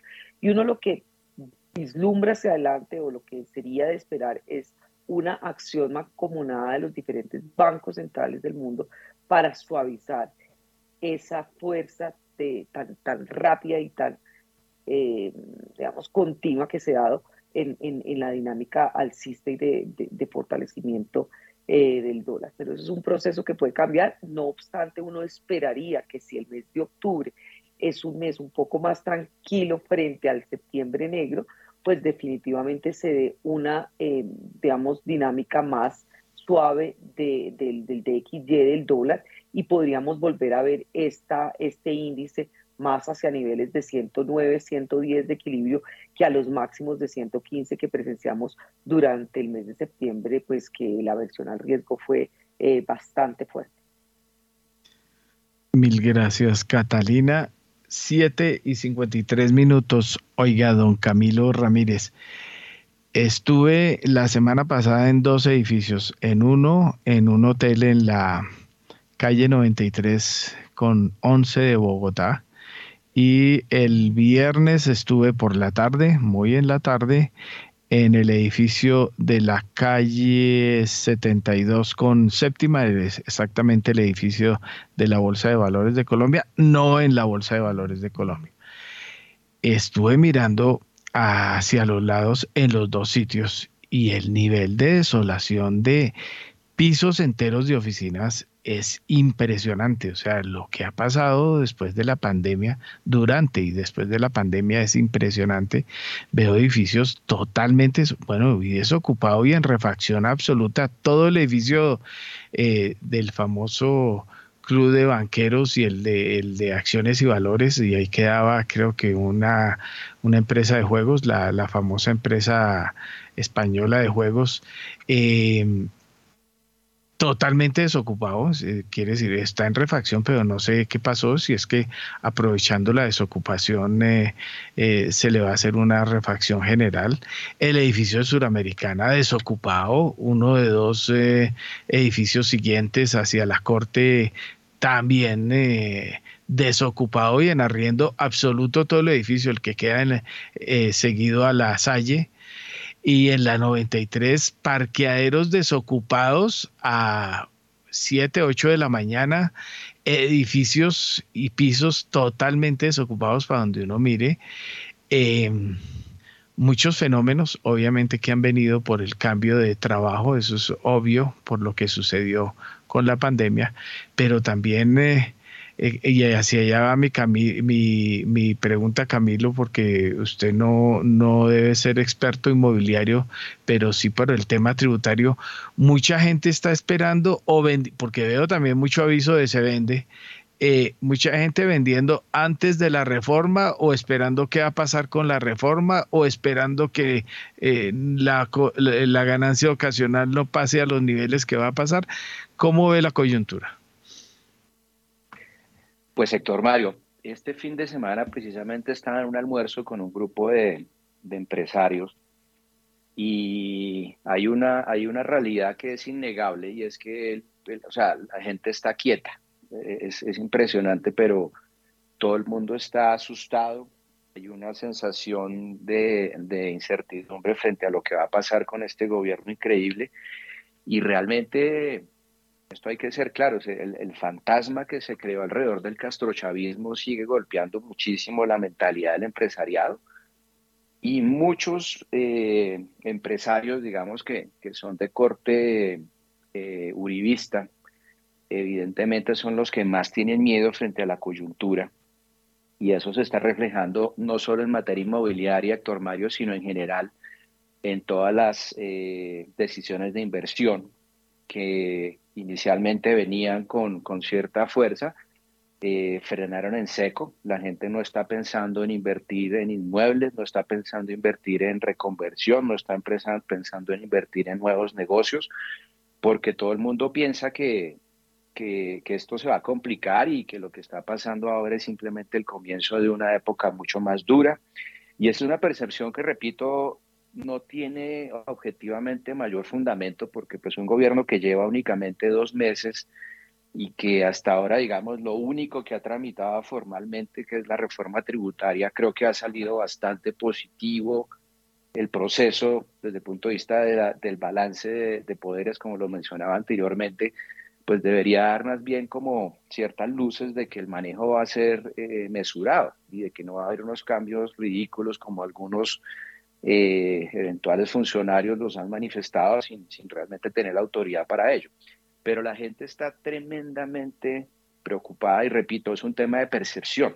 Y cuando la percepción es la que domina las decisiones, pues evidentemente eh, el, resultado es completamente negativo e incierto. Lo que se ve en materia inmobiliaria, Héctor Mario, no solo a nivel de oficinas, también se está viendo en los movimientos de estrato 6 en vivienda. En estrato 6 no se está moviendo absolutamente nada. De hecho, conversaba con un inmobiliario en estos días sobre el tema y me decía eso. Me decía, miren, en estrato 6, la gente tiene en la cabeza la idea de que va a salir corriendo, de que el dólar está subiendo y entonces hay que salir a, a, como sea liquidar las propiedades para poder comprar el dólar mientras esté comprable, porque la gente asume, eh, no sé de dónde, que puede llegar a costar 6 mil pesos y, que en esa medida comprar a 4 mil 600 es barato.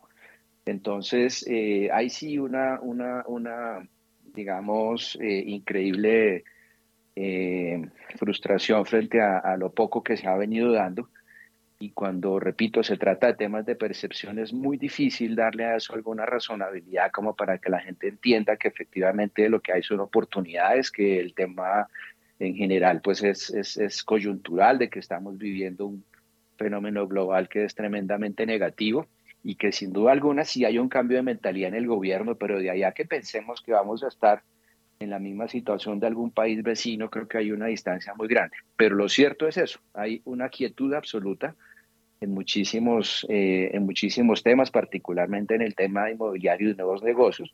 Y lo que sí es claro es que la gente sigue consumiendo mucho. Yo no sé si Héctor Mario se ha dado cuenta de que efectivamente los restaurantes a mediodía no están tan llenos como antes, que normalmente era la gente del mundo de los negocios que salía a almorzar, pero como mucha gente está trabajando medio tiempo en su casa con el sistema híbrido, ya no existe esa esa propensión a llenar los restaurantes a mediodía, pero en las noches y los fines de semana la gente está saliendo muchísimo. O sea, el consumo sigue bastante, bastante activo, pero los temas de inversión y particularmente en activos que amarran a la gente con el país está totalmente quieta.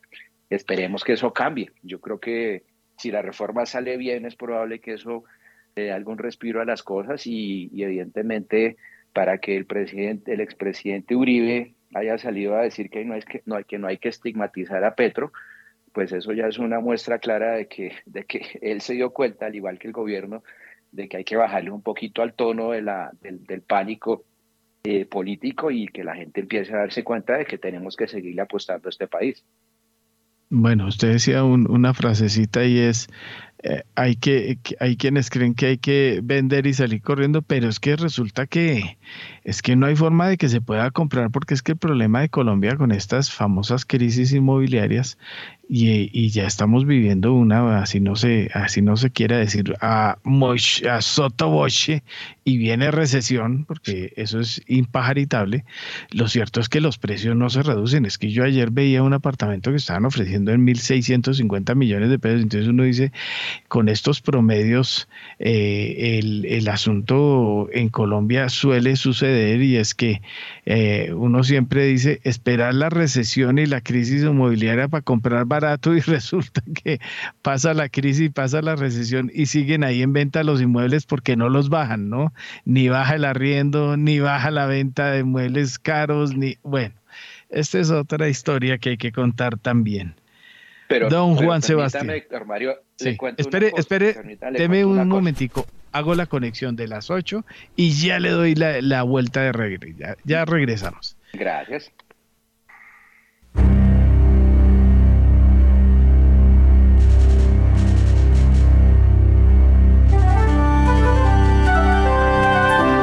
91.9 Javeriana Estéreo, Bogotá. HJKZ. 45 años. Sin fronteras.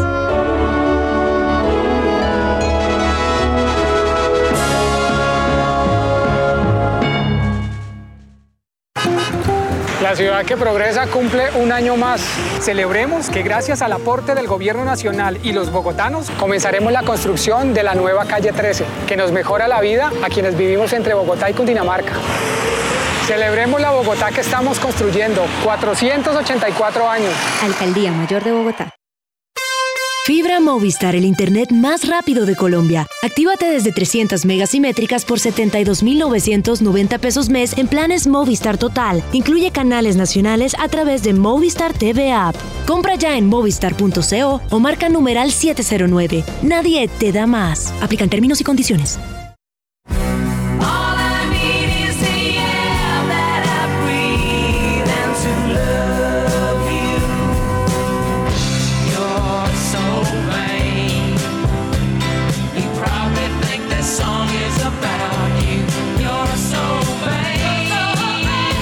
Noches,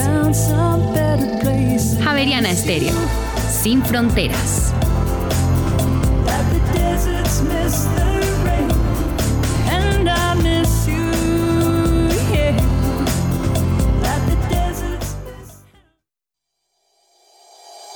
En Acciones y Valores, nuestra prioridad es construir la mejor versión de su futuro financiero. Por ello, creamos soluciones para cada uno de sus objetivos Descubra nuevas formas de ahorrar y simplifique todo desde el celular a través de inversiones digitales desde un peso. Genere rentabilidad y a la vez impacto positivo en el mundo con inversiones responsables. Construya su plan de inversión personalizado con asesoría exclusiva y especializada. Optimice el manejo de recursos de su empresa por medio de soluciones de tesorería. Realice envíos y pagos internacionales seguros de la mano de nuestro aliado Western Union. Es momento de crear metas juntos. Conozca la mejor forma de hacerlo. Contáctenos en www.axivalores.com o al WhatsApp 323-236-5222, vigilado y regulado por la Superintendencia Financiera de Colombia.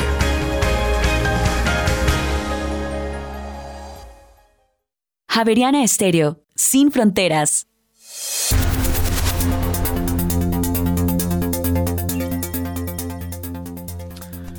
8 de la mañana y 4 minutos, continuamos en primera página radio. El petróleo de referencia Brent llega a esta hora a los 88 dólares con 74 centavos. El barril sube 4,23%, mientras que el WTI se recupera 4,82% hasta los 83 dólares con 32 centavos el barril. Mil gracias, don Juan Sebastián. Bueno, Camilo y Camilo y Diego Rodríguez después porque también levantó por acá la mano. Gracias, Héctor Mario. No, quería simplemente eh, resumir el tema inmobiliario en Bogotá muy rápido, porque precisamente dentro de las charlas que le comentaba la semana pasada estaba mirando eh, un caso particular de un proyecto que se está desarrollando en la, en la 82 abajo de la séptima en Bogotá, que es un proyecto que arrancó en preventas antes de la pandemia y se vendió en un 90% en pandemia. Y, estamos hablando pues de un perfil de, metro cuadrado por encima de los 15, 16 millones de pesos. Lo mismo que uno que se está desarrollando en el 86 abajo de la, de la novena. O sea, digamos que son zonas premium en Bogotá donde la gente sigue, sigue comprando porque pues digamos que eh, en esa zona no hay donde más construir y, pues evidentemente el que quiere comprar sobre plano lo hace pensando en el mediano largo plazo. Pero el, el tema es que esos proyectos, digamos, arrancaron sobre la base de un POT que, que daba para, para hacer los desarrollos que se están realizando en este momento, pero el tema de que en Bogotá no haya habido Héctor Mario, un planeamiento claro con unos POTS organizados en los últimos 15 años ha sido un dolor de cabeza impresionante, porque acuérdese de que el POT que se mantuvo durante mucho tiempo era un POT anterior al gobierno de Petro, que el, POT de Petro estuvo vigente y después se cayó, después llegó Peñalosa, trató de sacar su POT y finalmente por cortesía con la alcaldesa que, fue recién elegida antes de que ella entrara días antes, tenía el plazo para proferirlo y él prefirió no hacerlo, después llegó la alcaldesa y prefirió el suyo y el suyo se cayó y después volvió a revivir. Digamos que con esos cambios regulatorios tan fuertes que hemos tenido en Bogotá, los constructores realmente no han tenido manera real de ver el mediano y largo plazo de la ciudad y una, una ciudad como Bogotá que, pues, que tiene una participación tan importante, digamos, en a nivel macro en la construcción, cuando tiene unas reglas de juego que son completamente inestables, pues es imposible que puedan existir visiones de mediano y largo plazo en el tema de la construcción. Y eso usted lo puede traducir no solo en el tema inmobiliario, sino en muchísimos otros aspectos que, repito, al final del día son los que le están generando a la gente esa profunda incertidumbre es que usted aquí no sabe para dónde ir porque cada rato le están cambiando las reglas del juego, le están poniendo más impuestos, le están cambiando eh, el marco regulatorio en temas ambientales, etcétera, etcétera. Entonces, así es muy complicado. Es que el problema nuestro, repito, no es simplemente un tema tributario, no un tema de certeza política, sino un tema de planeación del desarrollo en el mediano plazo que le da a la gente la tranquilidad de meter su plata, sabiendo que tiene un derrotero de mediano y largo plazo en el cual va a tener certeza de qué es lo que va a pasar. Pero aquí si uno puede considerar estos países, seguimos siendo como la ley del, del viejo este, porque aquí uno nunca sabe qué va a pasar. Y así sí es muy complicado poder generar un desarrollo constante a, la, a, largo plazo. Gracias Camilo, 8 de la mañana y 8 minutos y ya tenemos dólar. A esta hora, abren los mercados en Colombia.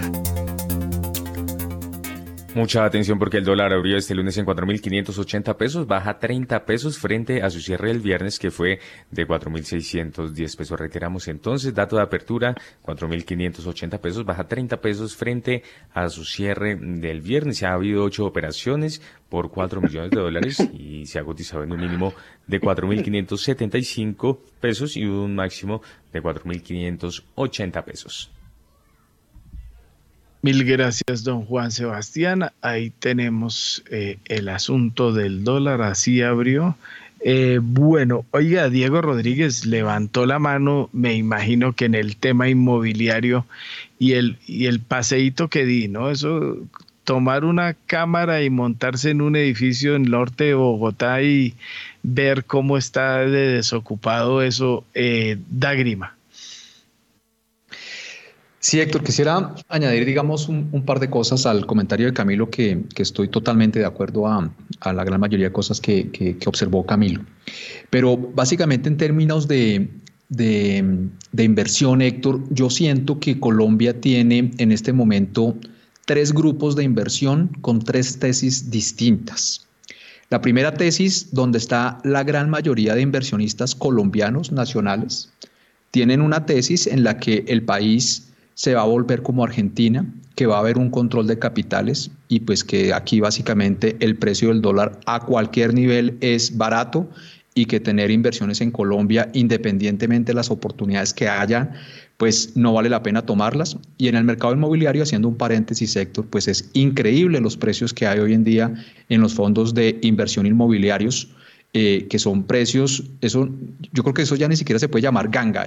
Lo que es un, es un precio casi que de regalo lo que está sucediendo en, en, en, los fondos inmobiliarios. Entonces, ese grupo de inversión que está absolutamente apático a, a, las inversiones colombianas basados en esa tesis de inversión que nos vamos a volver más hacia Argentina o hacia Venezuela.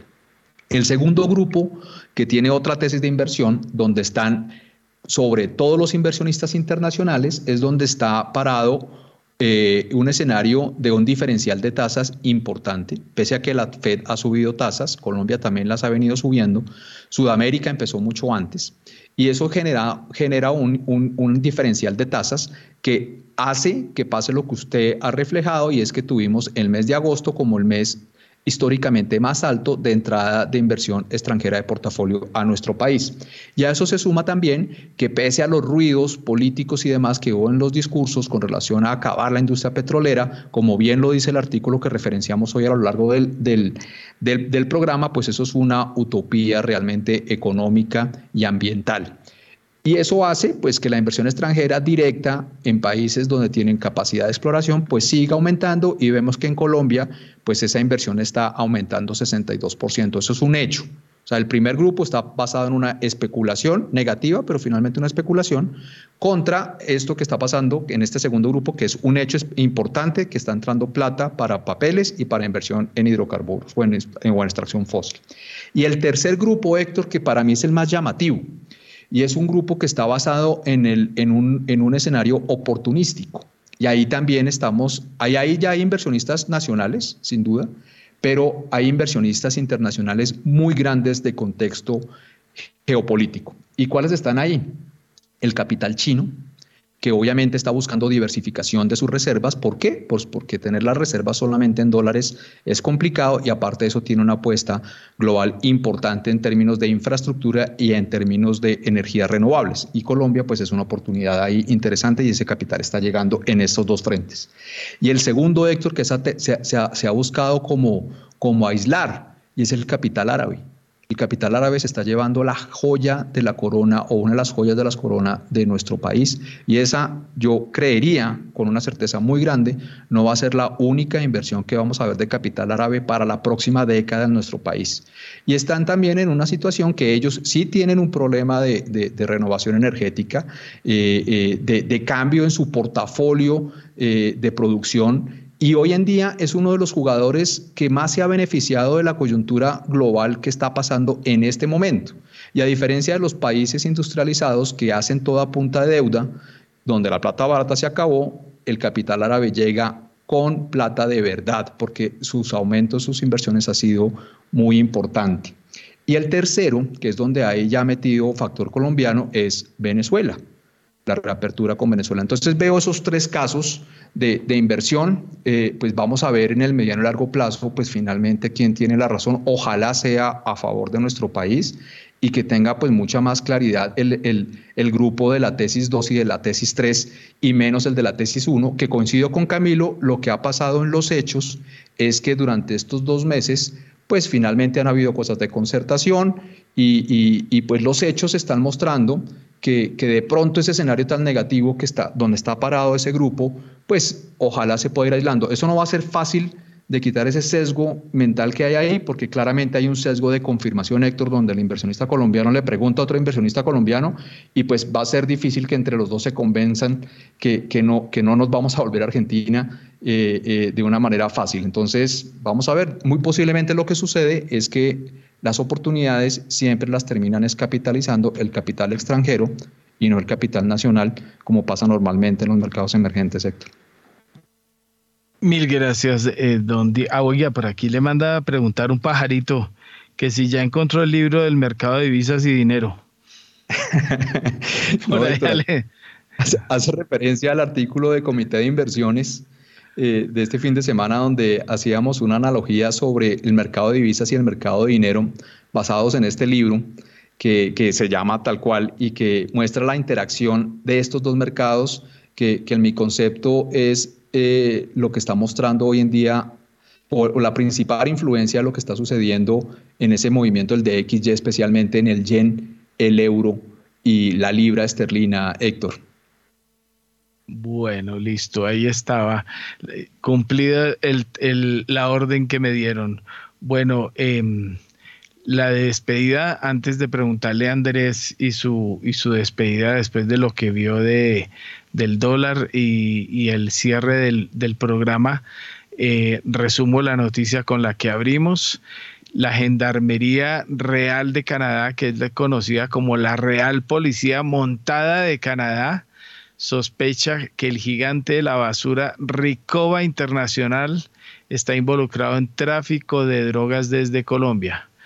Hay especial interés en sus actividades de transporte de materiales reciclables. Papel. Montaron supuestamente una oficina para enviar papel eh, corrugado desde Colombia en barco que realiza Ricova desde Barranquilla opera en Barranquilla desde 2015, zona franca La Cayena, ahí está situada. Eh, primera página estuvo averiguando, Ricova SA aparece constituida en Barranquilla, registrada en la Cámara de Comercio de Barranquilla en 2015, una compañía dedicada a la fabricación de papel y cartón ondulado corrugado, fabricación de envases, empaques y embalses de papel y cartón que no vende, ¿no? bueno, un informe de inteligencia de 2020 documenta las amenazas extranjeras a la seguridad de Canadá.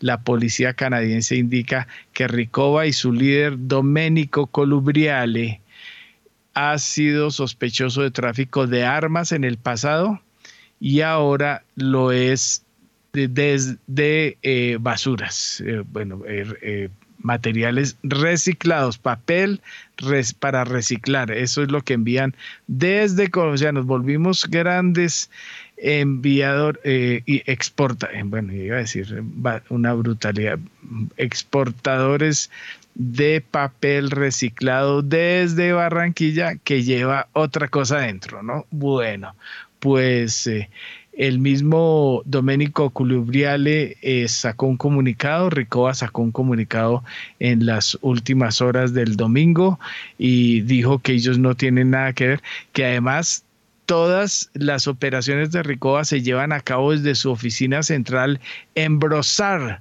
en Canadá. Las oficinas de Colombia albergan personal administrativo y no envían nada a Canadá. Pues resulta que con solo ver en internet los famosos registros que aparecen en eh, Market Trend Analysis, dice que hay más de 500 transacciones en 2001 de envíos de Colombia a Canadá.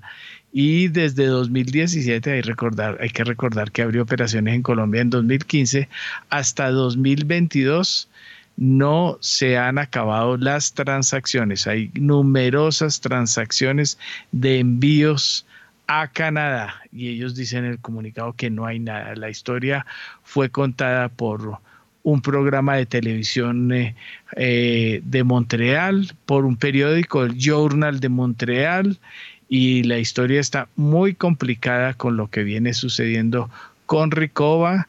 Las eh, eh, oficinas de Ricova en, el, en la zona franca actualmente les quitaron ya el aviso. Tenemos una fotografía de, cuando operaba y ya no tienen el aviso, ya no hay quien opere ahí adentro, ya el guardia de seguridad dice que por allá no va nadie, pero el asunto es bien complicado con esta historia. Andrés Moreno Joramillo, su comentario de despedida. Bueno, es posible que con el alza del petróleo eh, esté el dólar también cayendo en Colombia un poco, aunque abrió a 4.580, ya va a 4.551. Empezamos octubre con calma, los mercados internacionales están con calma, siempre pasa eso los primeros días. 13 de octubre, atentos al dato de inflación de Estados Unidos. Ahí empezamos a desenredar el tema de política monetaria mundial. Muy bien, gracias Andrés. Y de esta manera llegamos entonces al final de esta emisión. A ustedes muchas gracias por haber estado con nosotros. A Julio César Herrera, Andrés Moreno Jaramillo, Catalina Tobón, Camilo Ramírez Vaquero, Diego Rodríguez y Guillermo Valencia, nuestros invitados el día de hoy. Héctor Mario Rodríguez en la dirección y en la presentación. Quien les habla, Juan Sebastián Ortiz. No se vayan que ya llega Mañanas sin Fronteras. Que tengan todos ustedes un feliz inicio de semana.